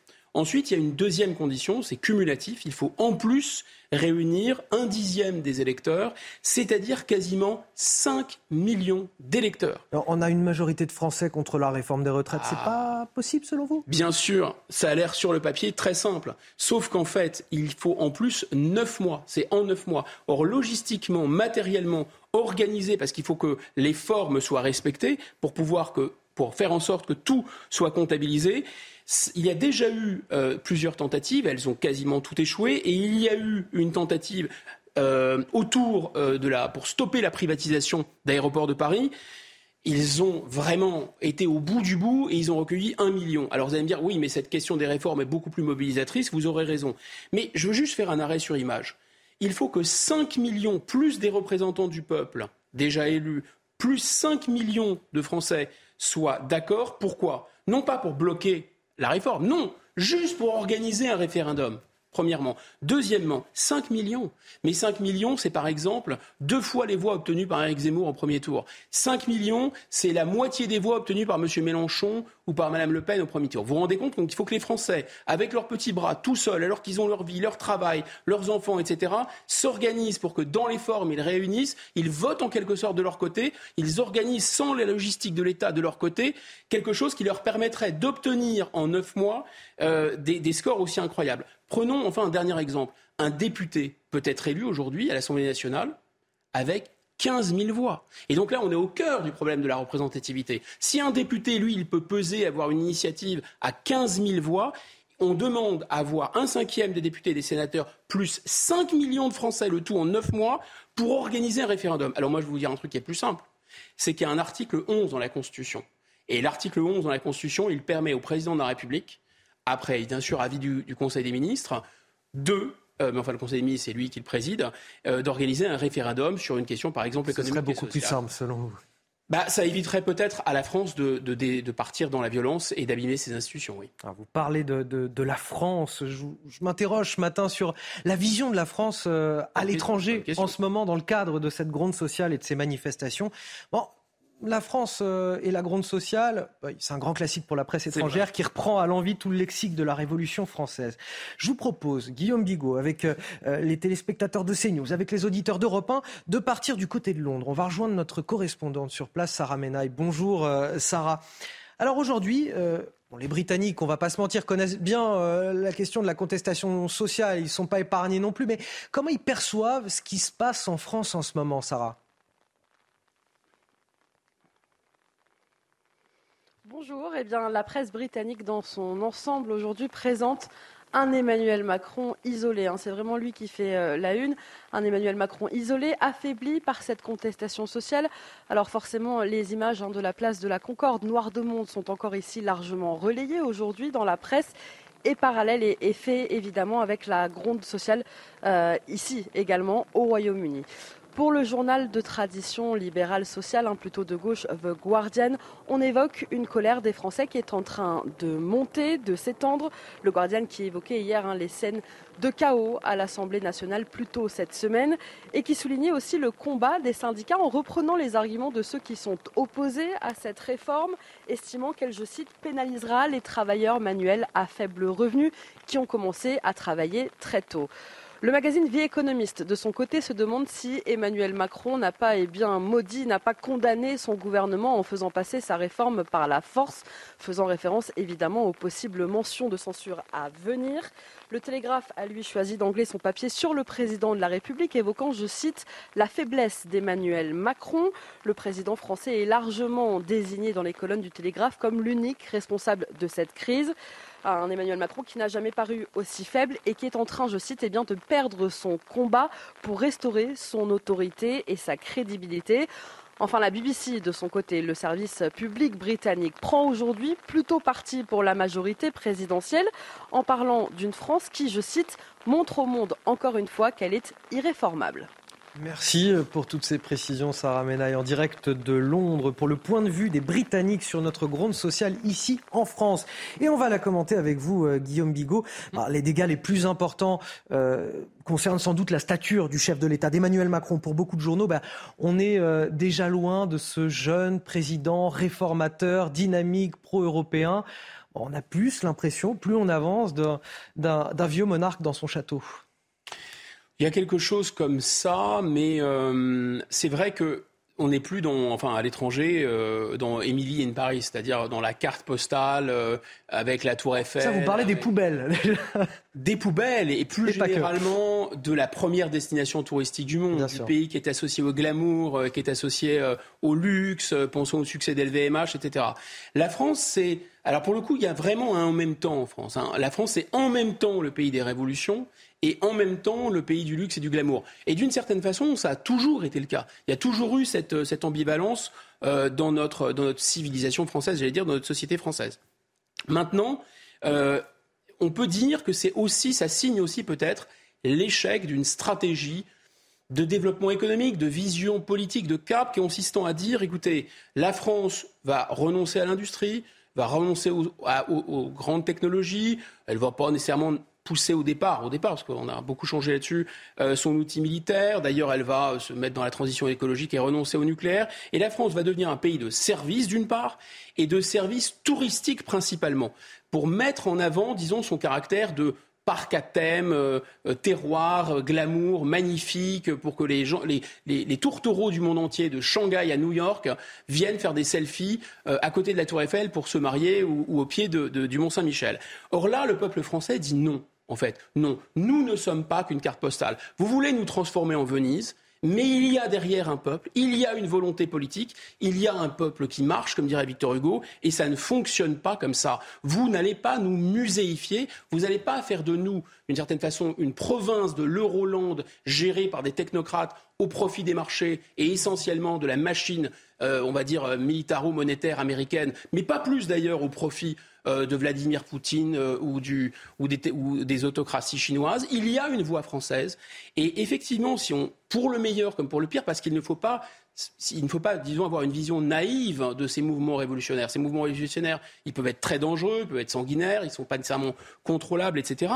Mais force est de constater que depuis 1789, effectivement, toutes les révolutions et les grandes révolutions du monde se, prennent comme point de, repère la Révolution française. On pourrait même ajouter un point, que les grandes révolutions qu'on a vues, la Révolution de 17, euh, la Révolution chinoise, euh, les, mouvements plus récents, les mouvements des révolutions de couleur, ce sont en réalité des fausses révolutions. D'abord, Lénine, c'est un peu Pinochet, c'est un coup d'État. Ce sont des guerres. Mao Tse-tung gagne d'abord une guerre civile. Et puis, ce sont des mouvements souvent manipulés par la CIA ou des puissances extérieures. Les révolutions de la France, et jusqu'à mai 68, qui est une espèce que, Michel Vinocq appelle une poussée de fièvre hexagonale, tous les mouvements français jusqu'au au, gilet jaune, ce sont des mouvements très intéressants parce que, évidemment, ils sont manipulés, il y a des forces qui essaient de les manipuler. Mais au départ, c'est une poussée naturelle d'une certaine façon, des, des, des tréfonds du pays. Et ça, c'est quelque chose qui finit par donner le ton. Alors, 1789, ça a ébranlé le monde. 1830, ça a ébranlé le monde. 1848, ça a ébranlé le monde. 1870, on a forgé le mot, communisme. Jusqu'en 1968, cette espèce de gros monôme étudiant qui annonçait le mouvement libéral libertaire, hein, dont on voit les derniers feux aujourd'hui, parce que je pense que le projet eurolibéral, c'est ça, c'est un peu le libéral libertaire. C'était en 1968 que Paris a donné le ton et le monde entier, au Japon, euh, aux États-Unis, sur les campus américains, partout en Europe. Il y a eu ces mouvements-là qui ont signifié d'ailleurs un basculement. Donc, il, je, pense qu'évidemment, on peut dire, regarde, et, les commerçants, les gens qui travaillent dans le tourisme, les hôtels, je pense à eux, c'est terrifiant pour eux. Toutes ces poubelles, c'est terrifiant. Tout ce, cette perte de chiffre d'affaires, ça correspond. Et puis les gens qui voulaient, qui ont pris leur billet, tout ça. Enfin, c'est pas, c'est pas chic du tout pour eux. Et on vraiment peut se mettre à leur place.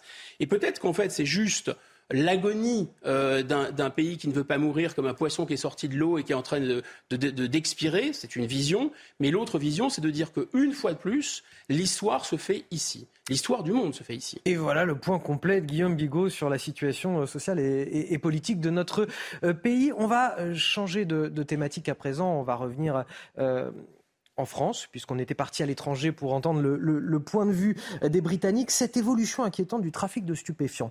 Auparavant, ce trafic de stupéfiants, il se, oui, c'est vrai qu'on en parle beaucoup, Guillaume Bigot, et là, pour cause, il se concentrait auparavant autour de grandes agglomérations, mais désormais, il se répand aussi dans les zones rurales. Dans les Deux-Sèvres, près de New York, plusieurs saisies importantes ont été effectuées par la gendarmerie depuis le début de l'année. Écoutez ce reportage de Jean-Michel Decaze.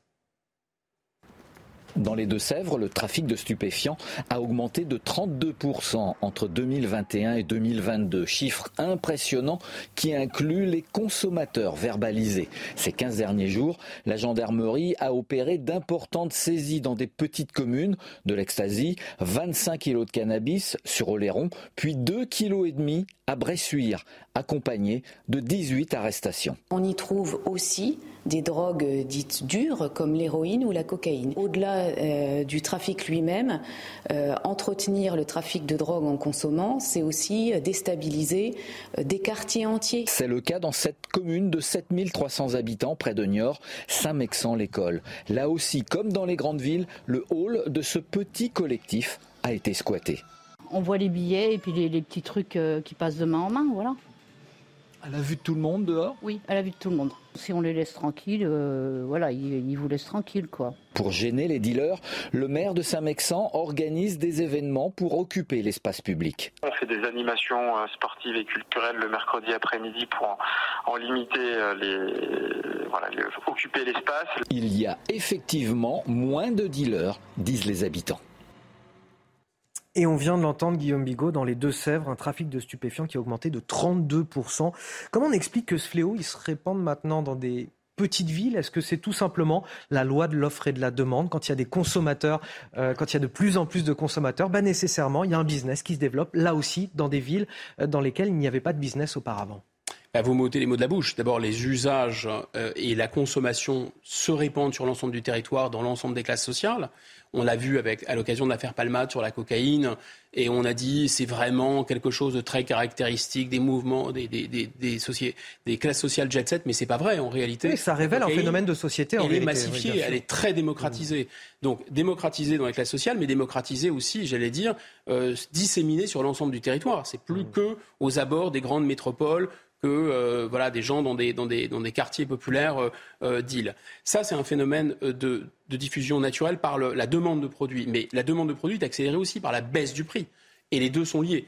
C'est-à-dire qu'effectivement, la consommation augmente considérablement, donc le prix baisse, et tout ça va dans le même sens. Et enfin, il y a un autre mécanisme aussi, c'est qu'il y a une pression, et on peut la comprendre, on ne va pas la, le, lui reprocher, exercée par l'État sur, disons, des points de deal les plus visibles, les plus médiatisés, ceux par exemple, je n'ai pas dit qu'on était responsable hein, en dénonçant cette, euh, ces trafics de stupéfiants et la manière dont ils pourrissent la vie dans certains quartiers. On pense aux habitants de ces quartiers qui vraiment euh, vivent cette, vivent un enfer au quotidien. Oui. Cette, euh, ils sont très très très pénalisés.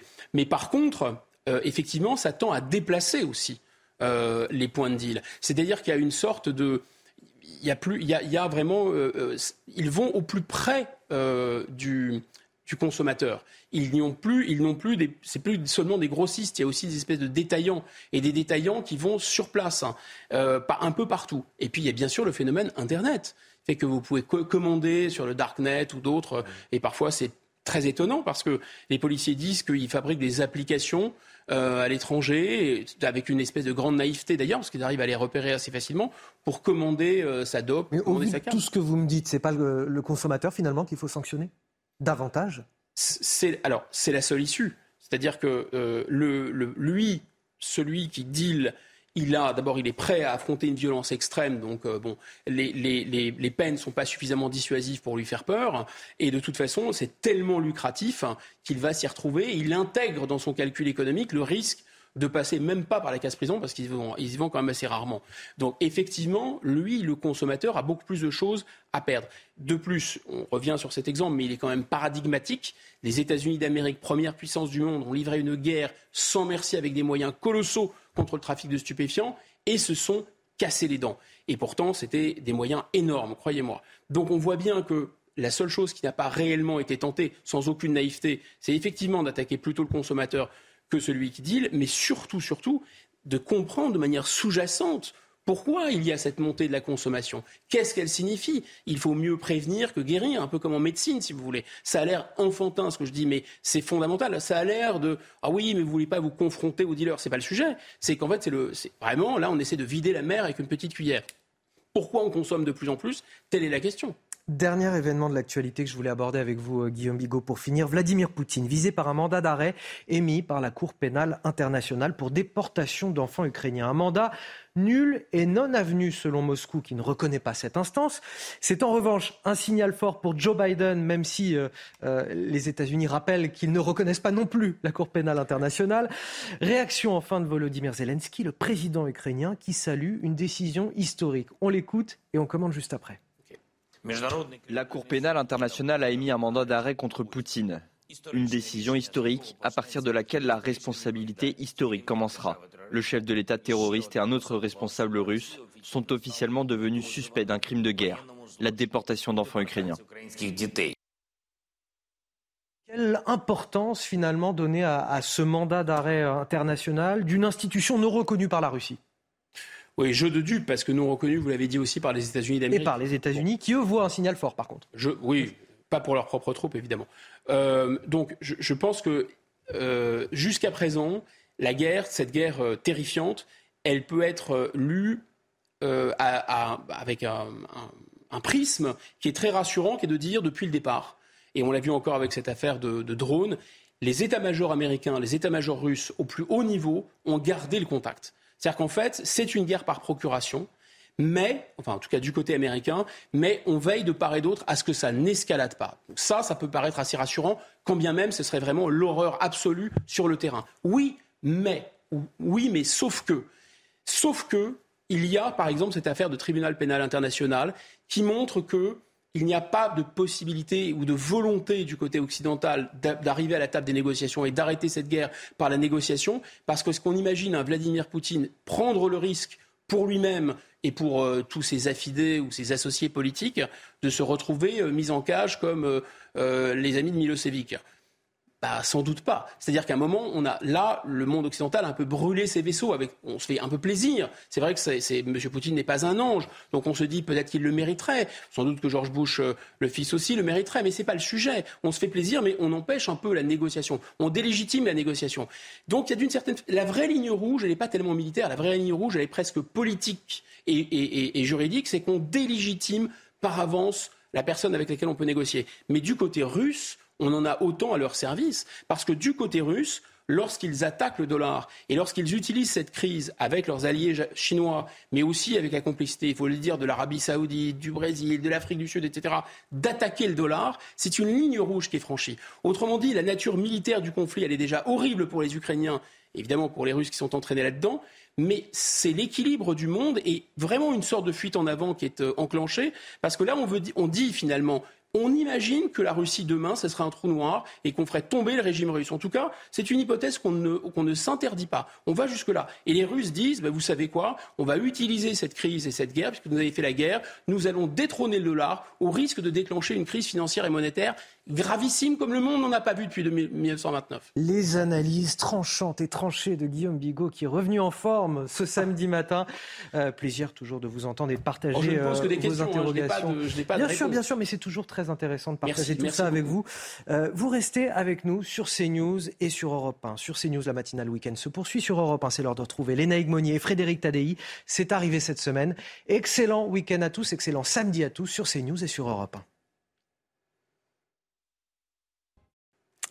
9h56 sur CNews. Il paraît qu'il va falloir sortir les parapluies aujourd'hui. Mauvaise nouvelle. La météo, Claire Delorme. La météo avec Groupe Verlaine. Installateur de panneaux solaires Thomson, garantie 25 ans. Groupe Verlaine, connectons nos énergies. Bonjour à tous. En effet, les parapluies vont être indispensables aujourd'hui, principalement vers le quart nord-ouest dans un premier temps, là où les pluies seront les plus régulières. Ça se passera surtout donc des Charentes en remontant vers le Haut-de-France, le Pays de Caux, accompagné de vent déjà en rafale. 50 km également, du vent d'autant encore présent vers le golfe du Lion qui va pousser justement ces entrées maritimes contre le contrefort des Cévennes ou le relief de l'Hérault. Donc là aussi, on pourra avoir quelques pluies. Partout ailleurs, ça restera quand même relativement calme, surtout vers l'extrême sud-est avec davantage de soleil. Évidemment, là où il n'y aura pas des brumes et brouillards, ça se passera surtout euh, sur l'ensemble du rivage méditerranéen. Dans l'après-midi, en revanche, eh bien, la perturbation elle va se dégrader d'un cran avec des averses qui pourraient donc tourner à l'orage au fil des heures. À l'arrière, on va retrouver un ciel de traîne. Donc oui, on pourra avoir quelques éclaircies, mais aussi de bonnes averses ponctuées de quelques orages, principalement vers la pointe de la Bretagne. Partout ailleurs, ça restera calme, mais ça deviendra beaucoup plus dense au niveau de la couverture nuageuse. Toujours ces entrées maritimes qui vont persister vers le golfe du Lion. Donc maintenant pour les températures quand même assez douces au réveil. Regardez 10 degrés pour Paris, 11 degrés pour La Rochelle, 9 degrés à Brest, également à Lille, 10 degrés pour l'ensemble de la vallée de la Garonne. Et donc dans l'après-midi, eh bien des températures qui vont avoisiner les 20 degrés, surtout en direction donc du quart sud-est, 18 degrés la maximale pour Grenoble, pour Marseille ou encore pour Ajaccio, 13 degrés la minimale qu'on observera pour Brest, encore pour le Puy-en-Velay et 16 degrés pour la capitale, 14 degrés pour Lille. Vous avez regardé la météo avec Groupe Verlaine. Isolation thermique par l'extérieur avec aide de l'État. Groupe Verlaine, connectons nos énergies. Non, pas, la peine de sortir les parapluies, restez plutôt devant ces news. À la une de votre journal, le chaudron social sous haute surveillance. À Paris, des débordements ont eu lieu encore hier soir, place de la Concorde, mais aussi à Strasbourg ou à Lyon. Une hantise pour le gouvernement, celle d'un mouvement semblable à celui des Gilets jaunes. Les syndicats seront-ils encore capables de canaliser la colère? La question sera posée dans un instant.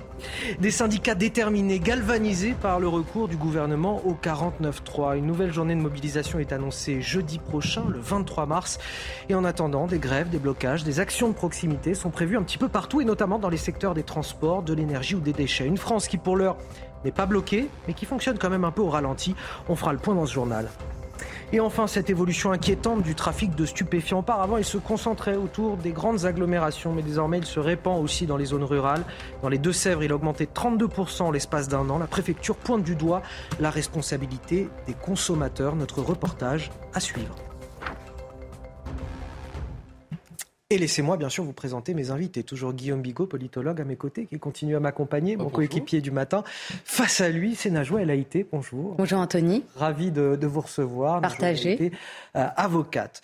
La colère donc qui ne retombe pas face à cette réforme des retraites, ce passage en force. Pour la deuxième soirée consécutive, euh, hier, place de la Concorde, ils étaient plusieurs milliers, environ 4000 personnes. Les heures ont éclaté aux alentours de 20 heures. On est là à quelques centaines de mètres seulement de l'Assemblée nationale. Un brasier a été allumé par des manifestants, des projectiles lancés contre la police. Nous étions sur place avec Augustin Donadieu, Antoine Durand et Marion Berchet. Le récit est signé Clémence Barbier. La Concorde, de nouveau le théâtre d'affrontements hier soir entre manifestants et forces de l'ordre. Le rassemblement avait pourtant débuté dans le calme, mais en début de soirée, la situation se tend. Des petits groupes affrontent la police et jettent des projectiles sur les policiers. Du mobilier urbain est incendié. Les forces de l'ordre répliquent à coups de gaz lacrymogène. La dispersion des groupes radicaux est difficile sur cette place. Il faut qu'il y ait une force très mobile euh, qu'on puisse euh, justement, euh, comment dire, aller sur les, sur les coursives, sur les côtés, pour en interpeller le plus possible. Et puis effectivement, à chaque fois, c'est de repousser et d'éclater le plus possible en différents petits groupes. Malgré des les manifestants sont déterminés à se mobiliser quotidiennement. Pourquoi on comprend la colère? Parce que c'est un, c'est une réforme qui est passée à force. On, écoute, on, on évite on évite un vote, on n'écoute pas le Parlement, mais en tout cas, il faut monter d'un cran. On ne va pas lâcher pour autant et on va continuer à montrer qu'on n'est pas, qu'on n'est pas d'accord avec cette réforme. même si ça doit prendre des semaines, on, sera là, place de la Concorde ou place de l'Étoile, peu importe où il faut. Même si la jeunesse, elle est là, elle est mobilisée, mais il faut qu'elle faut qu'elle se politise encore plus, il faut qu'elle se renseigne sur les sujets qui sont vraiment importants. Le calme est revenu sur la place de la Concorde aux alentours de 22 heures. 61 personnes ont été interpellées. Guillaume Bigot, est-ce que le gouvernement n'a pas ouvert la boîte de Pandore avec ce 49.3 si, bien sûr, d'autant que le mouvement social était en train de retomber et que si la colère était très forte dans le pays contre cette réforme, en même temps, il y avait une forme de résignation. C'est-à-dire que les sondages disaient deux choses. Ils disaient à la fois, euh, les gens sont vraiment à 80%, parfois, quand on ne prenait que les actifs, à 90% vent debout. Mais les sondages disaient aussi, euh, presque dans les mêmes taux, 78%, 80%, qu'il y avait une résignation s'attendait tout de même à ce que cette loi passe. Le problème, c'est que là, euh, l'utilisation du 49.3 a créé, d'une certaine façon, une, euh, pourrait dire, le, carburant, enfin, l'étincelle symbolique, hein, à la fois de la relance du mouvement social, mais aussi la démonstration que le fait de vouloir passer par euh, les représentants de la nation pour régler cette question, eh bien, même ça, ça a été une manipulation depuis le départ. C'est-à-dire que euh, rétrospectivement, s'est rendu compte qu'il y a eu un encadrement de, cette, de, ce, débat qui n'en était pas un. Et d'ailleurs, on verra ce qu'en dit le, Conseil constitutionnel qui a été saisi. Mais il est possible que le Conseil constitutionnel dise que les conditions d'un débat parlementaire serein, même en utilisant les articles hein, que le gouvernement a le droit d'utiliser, euh, n'étaient pas réunis d'une part. Et d'autre part, il y a eu cette impression de piège, d'avoir été piégé, d'avoir été manipulé. Najwa a été, euh, c'est le, tournant de la colère que, tout le monde redoutait, qui a fini par se produire, en tout cas qui commence à se produire. Je ne dis pas que la France est à feu et à sang, évidemment, mais est-ce qu'on va vers euh, des éclatements de violences sporadiques un petit peu tous les soirs désormais? Mais ce qui était à craindre, hein, parce que la crispation, elle est bien là. Crispation euh, du côté des Français, crispation du côté des parlementaires, tout simplement parce que le débat parlementaire a été euh, confisqué. Confisqué par l'opposition, faut le rappeler quand même, hein, le désordre euh, mis en place par la NUPES avec des, des, des, amendements qui ont été déposés. Alors c'est leur droit de déposer des amendements, je ne remets pas cela en cause, mais 20 000 amendements pour, pour mettre en place de l'obstruction. Donc, débat confisqué par l'opposition, débat, il faut le reconnaître, confisqué également par la majorité en utilisant deux articles de la Constitution, l'article 47-1 et l'article 49-3 euh, de la Constitution. Et donc, vous avez euh, des, des Français qui se disent, eh bien, on nous méprise. Et pourtant, il s'agit de pas n'importe quelle réforme. Une réforme des retraites qui se veut aussi eh bien, un projet de société, parce que quand vous parlez réforme des retraites, vous parlez aussi d'une vision du travail qu'il ne faut pas négliger et qui est extrêmement importante. Et je pense que du, côté euh, du gouvernement, il y a eu une erreur dans la méthode. Je pense qu'il aurait fallu commencer par euh, le débat sur le travail et finir par la réforme euh, des retraites. Parce que ce débat sur le travail, eh bien, ça vous permet bah, de, parler du travail des seniors, l'emploi des seniors, parce qu'on sait très bien que l'emploi euh, des seniors est un véritable problème, puisque la France emploie le moins de seniors comparé à d'autres pays européens. Là, c'est aussi euh, une vraie difficulté. et donc, c'est pour ça que j'insiste sur le fait que obstruction de la part des oppositions et et puis une responsabilité de la part du gouvernement qui euh, également euh, n'a pas eu la bonne méthode. Alors on va rejoindre Cyril Chabagnier, président de la CFTC, qui est en liaison avec nous. Bonjour à vous euh, Cyril Chabagnier. Aujourd'hui, qui est responsable du chaos selon vous? Mais écoutez, évidemment que le gouvernement a une part de responsabilité qui est très importante. Nous n'avons pas arrêté de dire, les organisations syndicales, qu'à force de ne pas nous écouter, euh, de ne pas euh, nous recevoir. La colère était en train de monter euh, fortement. et rappelez-vous, nous avions parlé dans le dernier communiqué d'un risque d'explosion sociale qui serait en plus accentué si le gouvernement s'obstinait et passait en force par le 49-3. Et aujourd'hui, cet avertissement que nous avions lancé au gouvernement d'explosion sociale, on voit qu'on en a les, les prémices, ou en tout cas que ce risque est de plus en plus euh, important. Donc, euh, à force de ne pas écouter, à force de, de se braquer, le gouvernement, évidemment, a sa responsabilité dans cette colère qui monte et qui entraîne parfois euh, des débordements qu'évidemment je, je condamne, mais personne ne peut dire que les organisations syndicales n'avaient pas prévenu le gouvernement sur ce risque d'explosion sociale. Cyril Chabagnier, euh, vous et les autres leaders syndicaux, vous avez tous euh, canalisé cette colère sociale pendant euh, deux mois à travers des, cortèges plutôt réussis. Est-ce que vous n'avez pas peur que tout cela vous échappe? Comment vous allez reprendre la main désormais face à une colère qui va peut-être éclater sporadiquement sous forme de violence? Écoutez, nous, nous continuons notre combat. Nous avons euh, euh un intersyndical appelé à des manifestations de proximité euh, pour euh, tout le week-end. qui dit manifestation de proximité dit aussi beaucoup de points de rassemblement, puisqu'il y aura des, euh, des, rassemblements dans chaque département, euh, donc sûrement des rassemblements qui seront avec moins de personnes, mais des rassemblements plus nombreux. Le fait qu'il y ait moins de personnes, ça permet aussi d'éviter des actes, des actes violents.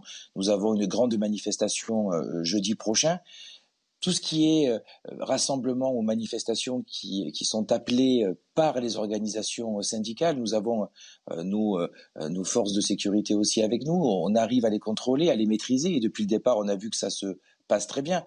Lorsque ce sont des manifestations qui sont en dehors des organisations syndicales, sur lesquelles nous n'avons aucun contrôle, nous ne pouvons rien faire. Donc on voit qu'à côté de nous, il va y avoir d'autres types de manifestations, parfois euh, très pacifique et d'autres fois euh, avec une, une certaine violence.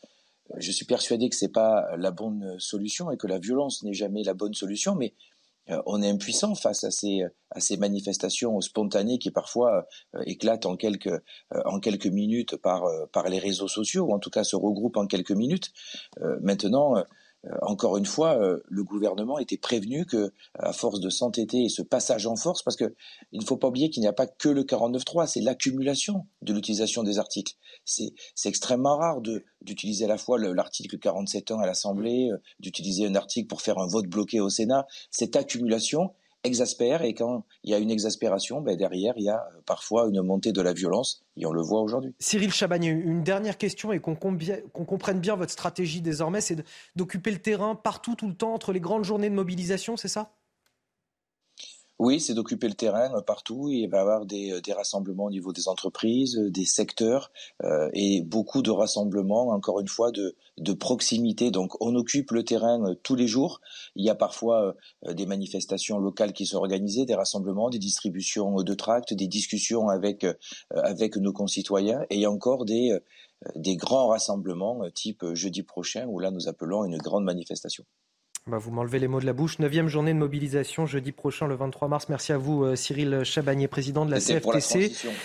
Et euh, exactement, mais vous avez bien fait. Je vous cède ma place dans quelques minutes. En attendant, tout au long du week-end, vous. vous. nous l'avez dit, euh, Cyril Chabagnier, l'intersyndical appelle aussi à des rassemblements euh, locaux. Plusieurs secteurs ont, rapidement annoncé de nouvelles actions, notamment dans le secteur de l'énergie, raffinerie, centrale nucléaire. Il y a les déchetteries également. Qu'est-ce qui nous attend exactement ces prochains jours? Je vous propose de faire le point avec Maxime Lavandier. On n'en est pas là, mais on est en train d'écrire un pan de l'histoire. Croyez-moi, les camarades. À la raffinerie de Donge, l'objectif est clair bloquer le pays et accentuer la pression sur l'exécutif. Aujourd'hui, le salut, il viendra de la mobilisation des salariés, du monde du travail, et nous sommes confiants et nous, nous continuons pour gagner et pour faire reculer ce gouvernement. Les leaders syndicaux se sont réunis pour une assemblée générale. À la sortie, tous sont unanimes. Le mouvement de grève est reconduit jusqu'au 24 mars. Depuis le 7 mars déjà, plus aucune goutte de carburant ne sort de la raffinerie, bloquée par des barricades. À Marseille, des bennes embrasées et voitures retournées bloquent l'accès au port, une action appelée port mort menée par les agents portuaires. En somme, aucune activité ne peut être effectuée au port de Fosse selon les syndicats, ce qui veut dire pas de traversée de ferry, une logistique à l'arrêt et pas de transport de marchandises. Ces opérations de blocage pourraient mettre à mal le pays, notamment dans différents secteurs comme l'énergie, où des grévistes ont procédé à des baisses de production. L'intersyndicale a de son côté décrété une neuvième journée de mobilisation le 23 mars prochain.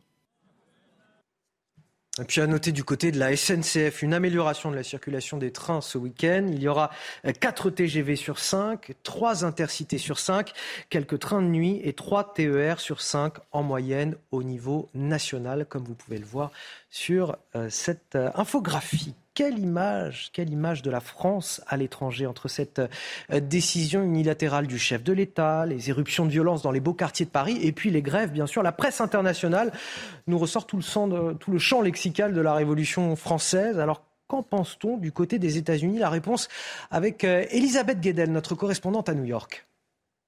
Les images des manifestants et des tirs de gaz lacrymogène sur la place de la Concorde à Paris font le tour des médias américains. Nouvelle preuve pour les éditorialistes ici, et bien que la France est difficile à réformer. Le Wall Street Journal s'intéresse à la méthode Macron, rappelle que moins d'un an après sa réélection et sa promesse de bâtir des consensus, Jupiter est de retour, écrit le quotidien. La presse estime que le recours au 49-3 porte un gros coup au leadership du chef de l'État français, mais euh, pour le Washington Post, malgré les manifestations, des réformes à la Macron sont nécessaires et pas seulement en France. Ce qui inquiète surtout aux États-Unis, ce sont les conséquences de cette crise politique et sociale sur le tourisme. Paris, ville poubelle, ces rues remplies d'ordures, et entre la grève des éboueurs et celle des contrôleurs aériens, plus l'appel à une neuvième journée d'action le 23 mars, eh bien, les Américains pourraient être tentés de renoncer, au moins pour quelques semaines, à leurs vacances en France. Najwa elle a été. Euh, ce qui revient aussi dans la presse étrangère, c'est euh, la stature finalement d'Emmanuel Macron. C'est là que ça cause peut-être euh, beaucoup de dégâts. Beaucoup de journaux, il paraît loin finalement ce, ce jeune homme euh, réformateur, libéral, qui était là, euh, pro-européen. Et il apparaît de plus en plus finalement comme ce vieux monarque retranché dans son château. Euh, le président de la République euh, se voulait un président réformateur, mais on, le voit, il est difficile de réformer euh, la France. Mais une fois que j'ai dit ça, ah, vous me dites que c'est la faute des Français. Quoi. Non, pas du tout, pas du tout. Moi, je pense que il y a eu une mauvaise méthode. Je, je, suis redondante, mais une mauvaise méthode. Pourquoi? Parce qu'à un moment, il va falloir aussi prendre en considération la démocratie sociale démocratie sociale, c'est-à-dire prendre en considération les corps intermédiaires, prendre en considération également les partenaires sociaux. Et je vais jusqu'aux citoyens. On a bien organisé une convention citoyenne du climat. Pourquoi le gouvernement n'a pas organisé une convention citoyenne des retraites. Parce que, comme je le disais tout à l'heure, cette réforme, c'est pas n'importe quelle réforme, c'est la mère des réformes. Il s'agit d'un projet de société. Et donc, cette réforme qui est nécessaire, je le rappelle, qui est nécessaire, eh bien, elle, elle devait euh, être le symbole de progrès social et puis de la place je, je du jeune sur l'image de la France à l'étranger. Qu'est-ce que ça renvoie comme image de notre pays à l'étranger, Guillaume Bigot ah, ça n'a rien de, ça n'a rien de nouveau. C'est à la fois le, pays de carte postale euh, dans lequel on vient se marier, c'est le, plus beau pays du monde, la première destination touristique du monde, et c'est aussi le pays euh, de la Révolution. C'est aussi, euh, alors le pays des grèves, ça c'est le côté un peu grinçant. C'est bien que quand on va en France, les, gens du monde entier savent bien qu'il peut y avoir des débrayages à Orly, à Roissy, tout ça est très connu. Et puis au-delà de ces, de cette gêne, au-delà des poubelles, au-delà de l'aspect, il y a aussi cette cette autre dimension, une dimension un peu euh, voilà, c'est n'est pas un pays qui se laisse faire. Hein. Euh, le côté gaulois réfractaire, c'est aussi les gens qui ont euh, fait euh, l'histoire moderne finalement. depuis 1789, on a donné au monde moderne ces tables de la loi. Hein. il ne faut pas oublier qu'on a fabriqué les États-Unis par intervention militaire, mais aussi que toutes les révolutions du monde, presque toutes les nations, l'Italie, l'Allemagne, le Brésil sur son drapeau, il y a un, slogan français. Enfin, les, Français sont les derniers à oublier l'importance qu'ils ont dans l'histoire des hommes et dans l'histoire du monde. Il n'y a pas de révolution chinoise sans euh, la Révolution française, par exemple. Il n'y a pas de Révolution russe sans la Révolution française, etc. D'ailleurs, mais je vais faire ma parenthèse. Mais les Yellow, les Yellow Vests, par exemple, aux États-Unis, euh, le dernier mouvement un peu sporadique, euh, etc., qui, nous a, qui a été quand même très pénible, on l'a, personne n'a oublié les Gilets jaunes. D'ailleurs, on se demande si on n'est pas à la veille d'un acte 2 des Gilets jaunes malheureusement plus XXL, eh bien c'est quelque chose qui a défrayé la chronique dans le monde entier. D'ailleurs, Guillaume Bigot, euh, je rebondis, il n'y a pas de souci, euh, sur les Gilets jaunes. Ce mouvement a inspiré d'autres mouvements sociaux. euh, en Europe et dans le monde, il hein, faut le reconnaître, puisque euh, chaque, enfin, vous vous souvenez en Belgique où il y avait des manifestants avec des gilets jaunes pour demander bah, l'augmentation du pouvoir d'achat, l'augmentation de leur salaire, et donc ça a été une source, les gilets jaunes ont été une source d'inspiration en Europe et dans le monde ce qui est moins une source d'inspiration, ce sont ces images qui tournent à l'étranger, des poubelles à Paris. Euh, on va les voir dans un instant. Tout d'abord à, 9h15 sur CNews. C'est l'heure du rappel de l'actualité. C'est signé Somaya Labidi. Il tournait déjà au ralenti depuis le 7 mars. Désormais, il est à l'arrêt. Les salariés du plus grand site euh, de stockage de gaz d'Europe sont en grève en réaction à l'utilisation du 49.3 par le gouvernement. La direction de l'établissement de Chemery euh, précise toutefois que le mouvement n'a pas encore d'impact sur l'approvisionnement de ses euh, clients. Vladimir Poutine visé par un mandat d'arrêt, un mandat émis par la Cour pénale internationale euh, pour crimes de guerre, de déportation illégale d'enfants ukrainiens lors de l'invasion russe. Moscou, qui ne reconnaît pas la compétence de la CPI, a vite réagi et dénoncé une décision sans aucune valeur juridique. Quant à Volodymyr Zelensky, le président ukrainien a salué, je cite, une décision qui marque le début d'une responsabilité historique. Et puis, Match nul hier soir entre Lyon et Nantes en ouverture de la 28e journée de Ligue 1. Laurent Blanc n'a pas retenu ses mots après la rencontre. Euh, tout le monde m'a déçu, a lancé l'entraîneur de l'Olympique lyonnais après le coup de sifflet final. Au classement, l'OL reste dixième, tandis que le FC Nantes garde la 14e place les producteurs d'Emily in Paris vont devoir revoir leur copie ah et rajouter des, tas d'ordures un petit peu partout dans, la série parce que ça n'a plus rien à voir avec la réalité. Au 13e jour de grève des, éboueurs et des personnels euh, des centres d'incinération, il y a désormais plus de 10 000 tonnes de déchets non ramassés dans la capitale. Les explications et les images, Clémence Barbier. Les poubelles ont littéralement pris possession des trottoirs. Pourtant, le nombre de grévistes au sein des éboueurs est très limité. Seul un agent sur 16 est en grève, soit 6% des effectifs. La mairie de Paris compte 6 900 agents au service de la propreté, dont 5 000 éboueurs et 700 conducteurs. Alors pourquoi reste-t-il autant de déchets dans la rue avec si peu de grévistes? On a des, euh, des, incinérateurs qui sont bloqués et puis des garages des camions aussi qui sont bloqués, parfois par des euh, personnes qui ne sont pas du tout des agents euh, de la propreté de la ville de Paris. Euh, et qui viennent en fait euh, bah, interrompre le service euh, des agents qui, eux, nous confirment au quotidien qu'ils ont envie de travailler et de reprendre le boulot. Problème, les trois centres d'incinération parisiens où sont acheminés et brûlés les déchets sont à l'arrêt depuis plusieurs jours, comme celui d'Ivry-sur-Seine. Hier, 95% des employés du site de traitement et tous les chauffeurs des deux garages étaient en grève, selon la CGT. C'est reboosté en fait. Donc on n'avait jamais eu ce 100% de grévistes, on l'a. Nous, on veut partir à 60 ans, on veut partir en bonne santé, on veut pas partir les pieds devant, on veut pas mourir au travail. Nous, ce qu'on demande, c'est un retour à, à l'âge de retraite à 50 ans pour les égoutiers, 57 ans pour les éboueurs. La grève des éboueurs, elle, a été reconduite au moins jusqu'au 20 mars. Le trafic de drogue qui se développe de façon inquiétante dans les zones rurales. On va partir dans les Deux-Sèvres, près de New York. Plusieurs saisies importantes ont été effectuées par la gendarmerie depuis le début de l'année. Le reportage, Jean-Michel Decaze. Je suis là dans une minute trente. Alors, on a un petit problème technique. On va tout de suite relancer ce reportage signé Jean-Michel Decaze dans les Deux-Sèvres.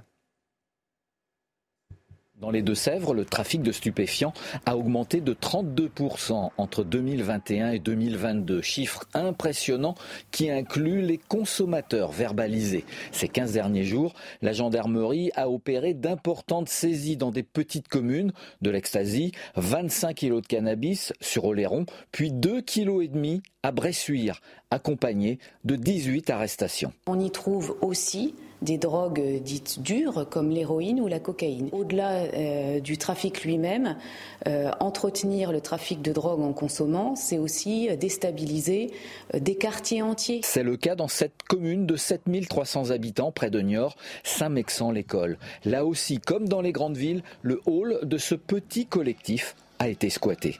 On voit les billets et puis les, les petits trucs qui passent de main en main, voilà. À la vue de tout le monde dehors? Oui, à la vue de tout le monde. Si on les laisse tranquilles, euh, voilà, ils, vous laissent tranquilles, quoi. Pour gêner les dealers, le maire de Saint-Mexan organise des événements pour occuper l'espace public. On fait des animations euh, sportives et culturelles le mercredi après-midi pour en, limiter euh, les, voilà, occuper l'espace. Il y a effectivement moins de dealers, disent les habitants. La gronde sociale surveillée comme le lait sur le feu. On va y revenir dans un instant avec mes invités, Guillaume Bigot, Najouel Haïté, le gouvernement qui craint le retour des, violences après euh, deux soirées de contestation à Paris et dans plusieurs villes de France contre cette réforme des retraites. Les policiers eux-mêmes s'inquiètent d'une radicalisation de la mobilisation. Dans quelques instants, vous entendrez justement euh, le témoignage de l'un de ces policiers.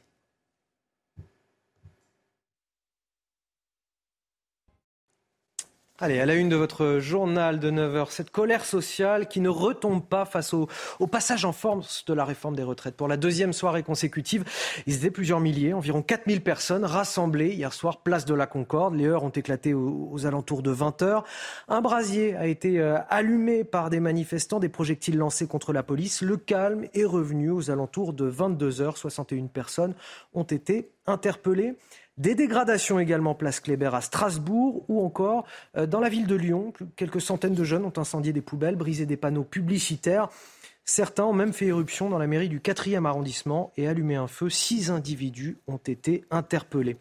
L'exécutif qui évidemment surveille euh, de très près ces débordements depuis jeudi soir, avec bien sûr une hantise, celle de la résurgence d'un mouvement similaire à celui des, Gilets jaunes. D'ailleurs, une note du renseignement territorial publiée en début de semaine prévenait du risque de radicalisation en cas d'utilisation du 49-3. Une poussée de violence qui inquiète euh, aussi les policiers eux-mêmes. Ce matin, on vous propose le témoignage de l'un d'entre eux. Il a été recueilli par Sarah Varny et Olivier Gangloff avec le récit d'Alexis Vallée. Assurer la sécurité, c'est son métier depuis plus de 20 ans. Les manifestations des derniers jours rappellent celles qu'il a vécues il y a 5 ans, pendant les Gilets jaunes, avec quelques similitudes. Une partie de moi-même qui pense que ça peut revenir, puis une partie de moi qui se raisonne aussi. Toutes les conditions ne sont pas réunies, mais une partie des conditions, euh, par contre, y sont. Maintenant, est-ce que la police est adaptée et beaucoup plus préparée à y faire face? C'est une question aussi. Ce policier constate que la multiplication des rassemblements sauvages permet aux ultras de se regrouper. Alors, il faut faire très attention justement parce qu'on a énormément de, de, public en fait des gens qui manifestent pacifiquement et eux servent un peu des gens qui manifestent pacifiquement pour faire une sorte de, de bouclier en fait. Ils se font pas trop remarquer, c'est pas eux qui vont haranguer les, les forces de l'ordre. Et par contre, s'ils arrivent à se regrouper et qu'ils passent à l'action, là effectivement, on a affaire à eux.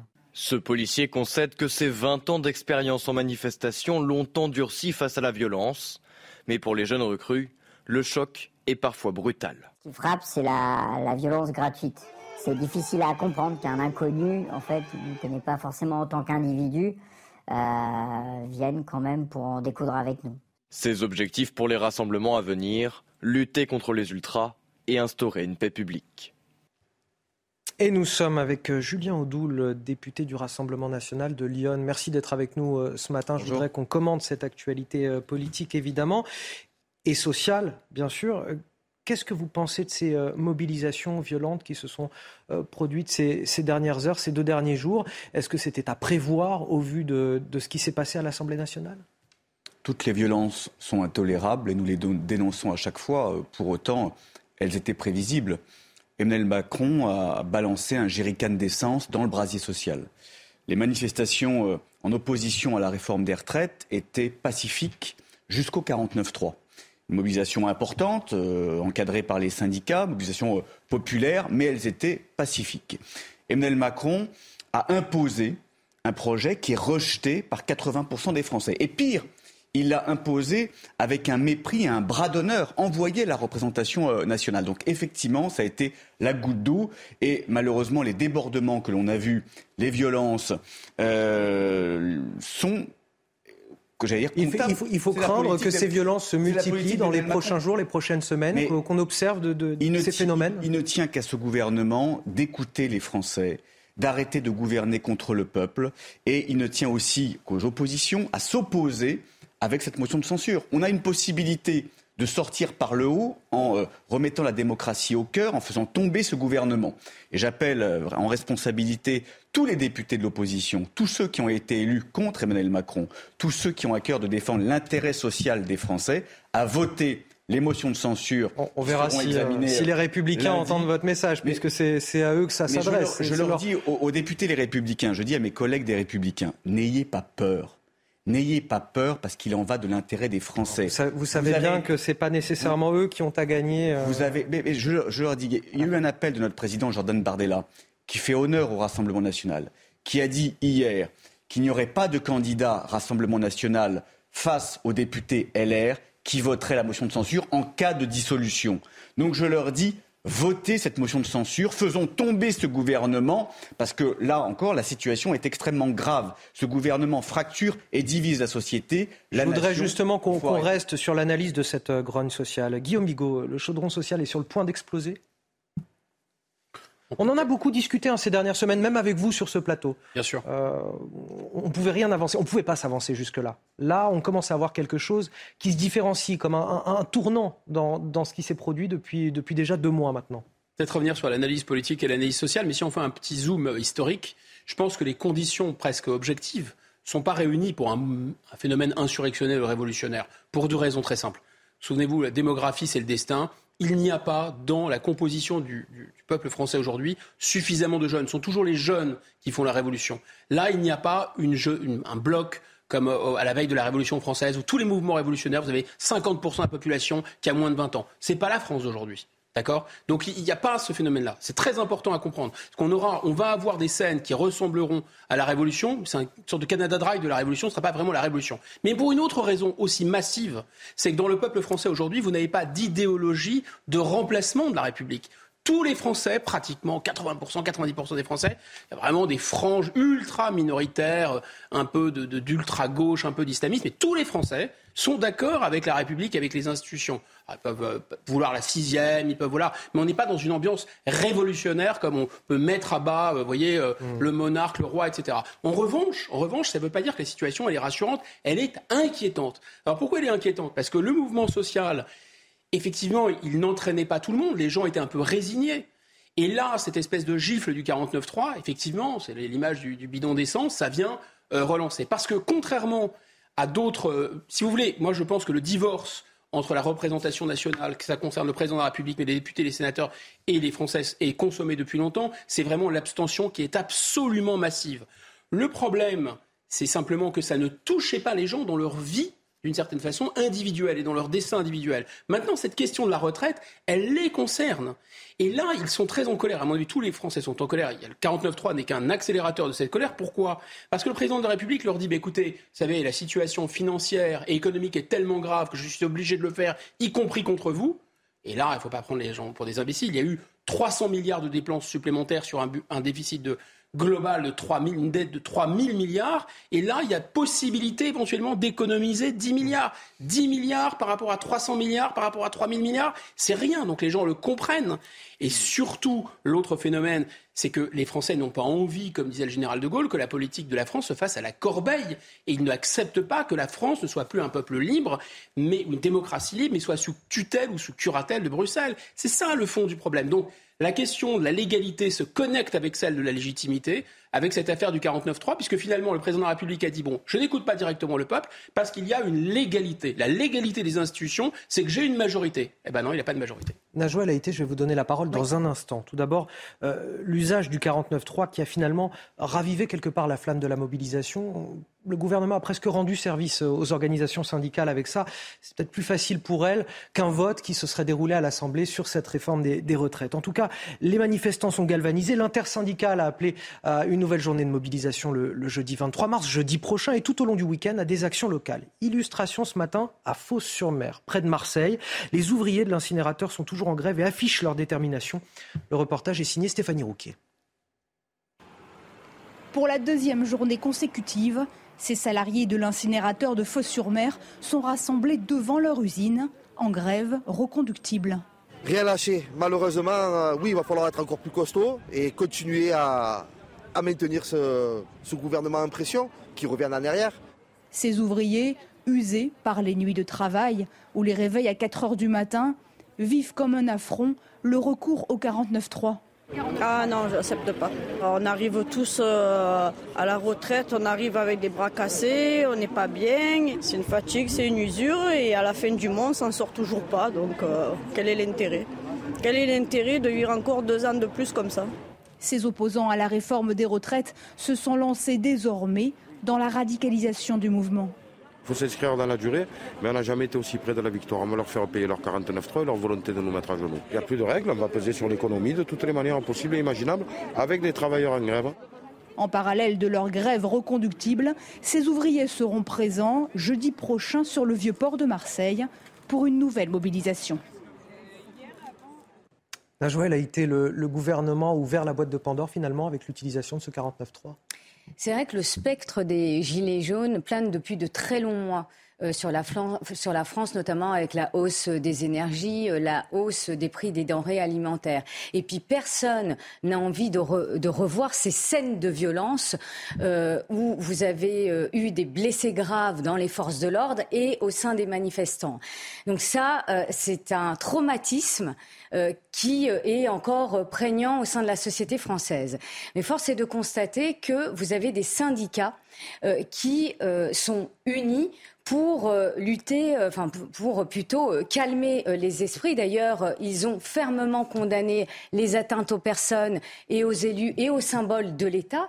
Mais vous voyez, c'est pas c'est pas évident pour eux parce que d'une certaine manière, ils doivent calmer pour éviter les débordements qui peuvent amener à des à, des choses que nous ne voulons plus voir. Et puis d'un côté, ils doivent mener le rapport de force mm. eh bien, euh, pour que le gouvernement cède et retire, parce que leur demande, c'est le retrait de ce projet de loi de réforme des retraites. Donc vous voyez, c'est tout un équilibre qu'ils doivent avoir. C'est une ligne de crête, hein, c'est compliqué. Eh, mais complètement, c'est extrêmement compliqué. Parce que d'un côté, c'est il faut éviter les débordements euh, qui euh, nous rappellent eh les scènes violentes de, cette crise des Gilets jaunes. Et puis d'un autre côté, eh il faut absolument qu'ils ne lâchent rien, sinon ils vont se faire déborder par leur rang. Et la réalité, elle est là. Donc c'est extrêmement compliqué. Mais la, mais la séquence du 49-3 fait que le blocage ou les violences il y avait un, doute avant, un énorme doute, on l'a évoqué sur ce plateau souvent, c'est-à-dire que si le blocage qui va pénaliser euh, tout le monde dans la vie de tous les jours, etc., euh, qui, à qui vont-ils l'attribuer? Bah, Jusqu'à présent, je pense que les Français avaient une chance, et si ça dure, ça perturbe la vie quotidienne, qu'ils attribuent, ils auraient attribué cette perturbation aux syndicats. Maintenant, avec le 49-3, là, ils vont l'attribuer au président de la République. C'est ça qui change. Euh, Julien, le, le, gouvernement a accusé le Rassemblement national de s'être un petit peu euh, terré pendant les débats sur euh, l'examen de, la, réforme des retraites. quelle solution pour sortir par le haut de tout ça? Je ne savais pas que l'Assemblée nationale était un terrier. Voilà, c'est la représentation nationale. Nous avons fait notre travail. Nous l'avons fait avec pugnacité, avec sérieux, avec responsabilité et aussi avec respect. Peut-être Une fois qu'on a dit ça, comment, comment on sort par collègues de la France concrètement Mais il y, a, il y, a, trois leviers pour euh, le gouvernement aujourd'hui pour sortir de cette crise. Le premier levier, c'est un éclair de lucidité, mais bon, on a quelques doutes, c'est le retrait. Vous savez, quand un projet est rejeté à la fois par le peuple, 80% des Français, et à la fois par l'Assemblée nationale où il n'y a pas de majorité, c'est vrai que le bon sens, c'est que l'exécutif puisse se dire qu'il faut euh, le retirer. Bon, je pense qu'on n'ira pas vers cette euh, direction-là. Ensuite, il y a le référendum un projet qui va avoir une implication, ça a été dit par Guillaume Bigot, dans le quotidien des gens. Pourquoi les Français se sont soulevés majoritairement, massivement contre ce projet? Parce que chacun a regardé sa situation personnelle, chacun a regardé euh, sa carrière, chacun a regardé ses annuités, et chacun a vu qu'il allait être perdant.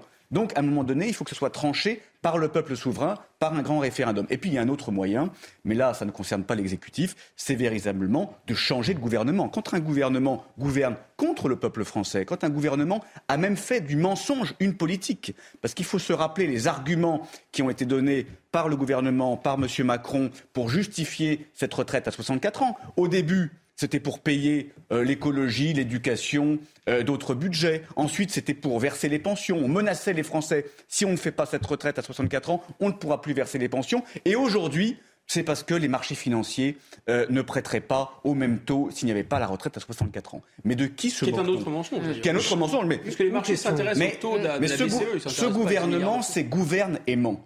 On l'avait vu pendant la crise du Covid, où M. Véran était un spécialiste en la matière. Sauf que là, aujourd'hui, ça se voit, tous les Français le voient, et tous les Français ne croient plus au gouvernement. Donc, à un moment donné, il faut aussi qu'il tombe avec le vote de la motion de censure. Un mot. Euh, moi, je pense que la Constitution est, est bien faite. Vous avez euh, des leviers face à l'article 49-3 de la Constitution. Vous le rappeliez, euh, la motion euh, de censure. Vous avez en effet cette proposition-là pour un référendum d'initiative euh, partagée. Mais vous avez aussi la possibilité pour 60 députés ou 60 sénateurs de saisir le Conseil constitutionnel. Et comme Bigot le ra- euh, euh, dit Guillaume Bigot, je ne trompe pas de prénom euh, comme la dernière fois, euh, le, le rappeler. On, on l'appelle aussi François de temps en temps. Il y a la possibilité de saisir le constitutionnel, euh, le Conseil constitutionnel pour ses parlementaires et notamment concernant euh, le fond. Mais aussi la forme, la forme, parce que est-ce que ces débats parlementaires ont été euh, menés euh, dans la clarté et puis dans une certaine sin- sincérité au regard des articles de, du Conseil euh, de, de la Constitution qui ont été utilisés? Euh, Non, enfin, on, on peut en douter et sans donc vote. Et sans vote. et, et sans vote et donc Il y avait un en même temps là-dedans. En même temps, j'utilise Et le donc, il y a Parlement, cette mais en même temps, je débats pas avec le les Parlement. Et parlementaires. le 49.3 tombe le masque. Pardon. euh, non, mais je Je, je voudrais qu'on avance sur un point que vous avez tous évoqué, c'est ce référendum d'initiative partagée. Pour qu'on comprenne bien, voici comment ça marche avec Célia Barotte. Convoquer la rue pour contraindre le gouvernement, c'est le projet du Parti communiste français. Plus de 250 parlementaires se seraient accordés et seraient prêts à déposer une proposition de loi pour un référendum d'initiative partagée, avec toujours le même objectif, bloquer la réforme des retraites. C'est c'est un outil puissant qui n'a jamais euh, été euh, mobilisé jusqu'à son terme, mais nous pensons que c'est une bonne option. Ce référendum d'initiative partagée, si le gouvernement continue à s'entêter, euh, le mettra euh, devant la réalité du pays. Portée par la gauche, cette procédure est également envisagée par des représentants de la droite. Il y a un conflit de légitimité entre d'un côté le président et de l'autre l'Assemblée nationale. Soit c'est la rue qui le tranchera, et je ne le souhaite pas, soit c'est le peuple français qui arbitrera par le suffrage. Et le référendum est la meilleure solution. Pour être validé, le référendum d'initiative partagée doit être soutenu par au moins 185 parlementaires et recueillir près de 5 millions de signatures citoyennes. Et certains Français y sont déjà favorables. Ben, Je crois que c'est beaucoup plus logique parce que c'est plus personnel peut-être. Je trouve que ce serait une bonne chose. Voilà, c'est bah, c'est plus démocratique. Le Conseil constitutionnel dispose d'un mois pour vérifier la conformité du référendum. Une fois enclenché, le projet de loi sur la réforme des retraites sera suspendu pendant neuf mois, période imposée pour recueillir les signatures nécessaires. C'est réalisable, euh, Guillaume Bigot, ce référendum d'initiative partagée? Ça n'a pas été fait pour. Ça a été euh, inventé par M. Sarkozy en 2008 et le Conseil constitutionnel dans un rapport. C'est quoi C'était de la communication en fait euh Bah, c'était, on dit qu'on fait un rapport, c'est déjà le en même temps avant la lettre, hein. on dit qu'on on consulte le peuple et en même temps on s'arrange pour que techniquement ça soit très compliqué. Donc un cinquième plus 5 millions euh, de, signatures, le tout encadré dans 9 mois avec des formes très particulières. Quand on pense qu'un député peut être élu simplement avec 15 000 électeurs et qu'il faut que 5 millions de Français non pas décident de retirer la réforme des retraites, ils n'ont pas le pouvoir, mais simplement obligent finalement l'exécutif à organiser un référendum. Bon, moi je, crois que si, et on va voir, est-ce que ce serait de nature à calmer quelque chose qui pourrait ressembler comme un acte 2 des Gilets jaunes. On le verra. D'abord, il ne faut pas espérer que, que, que la violence, jamais, mais si cette in- instabilité, cette violence euh, s'installe, est-ce qu'on aura vraiment neuf mois? Et est-ce que cette possibilité, cette perspective, cette, euh, cet horizon lointain calmera. Alors il y aurait quelque chose de très simple, ça existe dans la Constitution, c'est vraiment l'esprit des institutions voulues par le général de Gaulle, c'est l'article 11, notamment sur un projet de réforme économique et sociale. Et là, il suffit juste, alors comme le 49-3, hein, mais c'est un 49-3 à l'envers, c'est un 49-3 du peuple contre le président de la République d'une certaine façon, il suffirait d'un conseil des ministres, d'une après-midi et d'un décret, et ensuite il y aurait un référendum. Quelles sont les alternatives s'il y a euh, une élection législative pour ensuite euh, déboucher sur quelle majorité? Je pense que les Français seront massivement mobilisés et qu'il y aurait un véritable débat à l'occasion d'un référendum de l'article 11. Allez, 9h45 sur CNews et c'est l'heure du rappel de l'actualité. C'est avec vous, Somaya Labidi. La colère ne retombe pas après l'utilisation du 49.3 par le gouvernement. Des milliers de personnes ont manifesté à Paris et dans plusieurs grandes villes hier. Des affrontements ont eu lieu place de la Concorde entre manifestants et forces de l'ordre avant une, évacuation aux alentours de 21h30. 61 personnes ont été interpellées selon la préfecture de police de Paris. Légère embellie sur le réseau SNCF ce week-end malgré la reconduction de la grève. 4 TGV Inouï et Ouigo sur 5, 3 intercités 3 TER sur 5 euh, devraient circuler dans les airs. 30% des vols seront annulés à Orly ce lundi et 20% à Marseille en raison du mouvement de grève des contrôleurs aériens. Et puis Washington dénonce l'appel à un cessez-le-feu en Ukraine euh, lancé par Pékin. Pour les États-Unis, cet appel revient à donner aux Russes une chance de préparer une nouvelle offensive et consolider leur position. Euh, Joe Biden prévoit une discussion téléphonique avec Xi Jinping à ce propos, mais les modalités de cet échange n'ont pas encore été fixées. La matinale week-end sur CNews avec euh, Guillaume Bigot, Najwa Laïté et Julien Audoul, député euh, du Rassemblement national de, Lyon. Hum, quelle image est renvoyée euh, par la France aujourd'hui à l'étranger? Tout à l'heure, on était aux États-Unis pour essayer de comprendre comment ils percevaient ce mouvement social, cette gronde sociale. On va partir maintenant du côté de l'Espagne, rejoindre Frédéric Traini, notre correspondant à Barcelone. Regardez. Bah écoutez, la presse espagnole suit euh, la crise de très près depuis le début, euh, aussi bien fascinée par les images des poubelles dans les rues de Paris que par la capacité de mobilisation euh, du peuple français. Ici, c'est un aveu d'échec hein, qui est constaté par l'usage du 49.3. Le quotidien L'Avant-Guardia, le généraliste barcelonais, estime que le président de la République est ressorti, je cite, très affaibli par cette séquence, d'autant qu'un vote au Parlement, écrit le journal, aurait très certainement amené les syndicats à, cesser la grève et reprendre le travail. même constat dans El País qui estime que ce 49.3 est une déclaration d'impuissance qui symbolise à la fois euh, euh, l'échec de la politique du président et euh, une crise institutionnelle profonde et la chroniqueuse du pays, ancienne correspondante à Paris euh, du journal, explique que la cote de, popularité du président Macron eh est au plus bas, notamment parce qu'il lui est reproché son caractère hautain et d'être complètement déconnecté de la rue. Et précise-t-elle, avec ce 49-3, il a certes euh, évité une débâcle parlementaire, mais il s'est tiré une balle dans le pied, je cite toujours, car en relançant la protestation sociale, eh bien, il risque de devoir sacrifier son Premier ministre d'ici très peu de temps. Cette euh, image relevée par la, presse espagnole d'un président qui s'est tiré une balle dans le pied finalement, ça pose la question de savoir comment Emmanuel Macron va pouvoir gouverner par la suite, faire passer ses prochaines réformes à l'Assemblée nationale s'il n'est pas capable de trouver une majorité pour la mère des réformes, qui est la réforme des retraites. Est-ce qu'il va pouvoir trouver des majorités de projets par la suite? Euh, Julien Audoul, vous, vous, me répondrez peut-être à cette question. Tout d'abord, euh, Guillaume Bigot. Non, je pense que là, changer de Premier ministre ne va pas changer grand-chose euh, à l'affaire, parce qu'il faut qu'il y ait, que le Premier ministre et la Constitution trouvent euh, une majorité pour le soutenir à, l'Assemblée nationale. Or, euh, c'est très compliqué. donc, et, finalement, on peut prendre les choses à l'envers. La réforme des retraites, c'est un paradoxe. C'est quelque chose qui clivait le plus les Français parmi tous les projets du président de la République pour jusqu'à la fin de son quinquennat, c'est vrai. Mais c'est aussi quelque chose qui devait en théorie rassembler et faire le plus unanimité euh, de la représentation nationale, que ce soit les sénateurs ou les députés. Donc normalement là, ils étaient tous d'accord. Souvenez-vous, les LR, ils voulaient encore plus.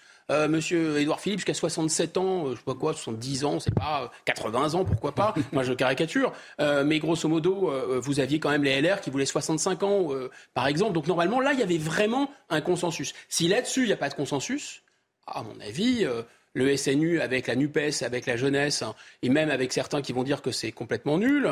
Euh, le projet de loi immigration, bien sûr, Là, je la sens, je sens très très mal. Monsieur le député nous dira du côté du RN, mais c'est déjà couru d'avance. Mais même avec LR, qui vont se faire un plaisir de dire, on a un peu cédé, on s'est fait avoir là-dessus. Alors attention, l'immigration, n'en est pas question, pour ne pas parler euh, de, la réforme des institutions que nous promet Emmanuel Macron, avec une majorité des deux tiers au Congrès. Non, mais là, on est en. Il ne nous reste plus beaucoup de temps. Il nous reste à, peine plus d'une minute, Julien Audoul. Oui, je pense que le deuxième quinquennat de M. Macron est, déjà carbonisé. Euh, est carbonisé parce qu'il euh, a raté ce moment démocratique essentiel qui ont été les législatives. Il n'a pas entendu le message des Français. Il aurait pu justement s'adapter à cette réorientation, à ce rééquilibrage qui a été imposé par les Français. C'est-à-dire, on vous a réélu, Monsieur le Président, on ne vous donne pas les pleins pouvoirs, on a envie d'un changement de cap avec euh, une Assemblée nationale beaucoup plus représentative. Il n'a pas écouté ça, il a gouverné par 49-3. On a eu 11 49-3 depuis le début de, de ce mandat. Et on voit bien qu'aujourd'hui, il n'arrive plus à rassembler, y compris dans son propre camp. Il y a des, euh, ça tangue extrêmement entre Horizon et puis, euh, et puis Renaissance. Le Modem aussi qui a envie de faire cavalier seul. Sa majorité aujourd'hui dans un état pitoyable et il y a une déconnexion et une fracture qui s'est aggravée avec les Français. C'est ce qui est le plus grave. Najouel a été le mot de la fin. Le mot de la fin, c'est que le président de la République euh, va devoir, enfin laisse plutôt euh, euh, sa première ministre en première ligne jusqu'à jusqu'au vote de la motion de censure. Mais après, il va devoir reprendre la main, reprendre la main parce que, comme vous l'évoquiez, eh bien, il y a d'autres projets de réforme. Hein. Il y a cette, ce projet de loi sur l'immigration qui est très attendu aussi. On parle d'ailleurs d'un durcissement hein, du côté du Sénat concernant ce projet de loi, et il va falloir reprendre la main du côté du PR alors, est-ce que ça passe par euh, euh, une démission euh, de la première ministre et puis un remaniement ah, Il va y avoir un remaniement. Je n'en sais rien. Probable, une dissolution. Je n'en sais rien. Mais il n'en demeure pas moins que cette reprise en main est essentiel et on parle euh, d'une prise de parole euh, on arrive à venir. À la fin de cette matinale week-end. Merci Najouel Haïté, merci à vous Julien Audoul et bien sûr merci à vous Guillaume Bigot. Vous restez avec nous sur CNews. On se retrouve bien évidemment demain pour la matinale week-end. Tout de suite, bonjour docteur Millot euh, qui va vous expliquer en quoi le passage à l'heure d'été est assez mal supporté par l'organisme. Rassurez-vous, c'est pas demain, c'est la semaine prochaine. Hein. Ne vous trompez pas. à tout de suite sur CNews. Tout de suite, la météo avec Claire Delorme. Avec Groupe Verlaine, installateur de panneaux solaires Thomson, garantie 25 ans. Groupe Verlaine, connectons nos énergies. Bonjour à tous. Ce sera une journée assez instable hein, sur l'ensemble du pays. Dans un premier temps, surtout pour le quart nord-ouest avec cette perturbation qui débute des Charentes en remontant euh, vers les Hauts-de-France, donc accompagnée de nombreuses averses, mais aussi du vent. Vent d'autant que l'on retrouvera en direction du golfe du Lion et puis toujours avec ces entrées maritimes hein, qui resteront bloquées euh, contre les Cévennes. À l'avant de la perturbation, ça reste temporairement calme et puis assez ensoleillé quand même sur l'extrême sud-est, à l'exception des endroits où nous aurons quand même certains, euh, brouillards. Et puis dans l'après-midi, eh bien, cette perturbation, elle va avancer. Elle va avoir une tournure, on va dire, orageuse au fil des heures. Donc, toujours de nombreuses averses. Ciel de traîne que l'on retrouvera également à l'arrière, mais avec quelques trouées d'éclaircies. Ça restera calme et très nuageux à l'avant de cette perturbation. Les températures assez douces au réveil, 10 degrés pour la capitale, 11 degrés pour La Rochelle. Et donc, dans l'après-midi, eh bien, on va avoisiner les 20 degrés une fois de plus en direction donc, du sud-est jusqu'à 18 degrés entre Corse et continent pour Grenoble et la minimale de 13 degrés qui sera principalement vers le bord de la Manche. Vous avez regardé la météo avec Groupe Verlaine. Isolation thermique par l'extérieur avec aide de l'État. Groupe Verlaine, connectons nos énergies. Bonjour et bienvenue. Si vous nous rejoignez sur CNews, à la une de l'actualité ce samedi 18 mars, la colère ne retombe pas après l'utilisation du 49.3 par le gouvernement. Des milliers de personnes ont manifesté à Paris dans plusieurs grandes villes hier. Des affrontements ont eu lieu place de la Concorde entre manifestants et forces de l'ordre avant une évacuation aux alentours de 21h30. 61 personnes ont été interpellées selon la préfecture de police de Paris. Légère embolie sur le réseau SNCF ce week-end malgré la reconduction de la grève, 4 TGV Inouï et Ouigo sur 5, 3 euh, intercités et 3 TER en moyenne euh, devraient circuler dans les airs. 30% des vols seront annulés à Orly ce week-end et 20% à Marseille en raison du mouvement de grève des contrôleurs aériens. Restez avec nous dans un instant, vous avez rendez-vous avec Bonjour Docteur.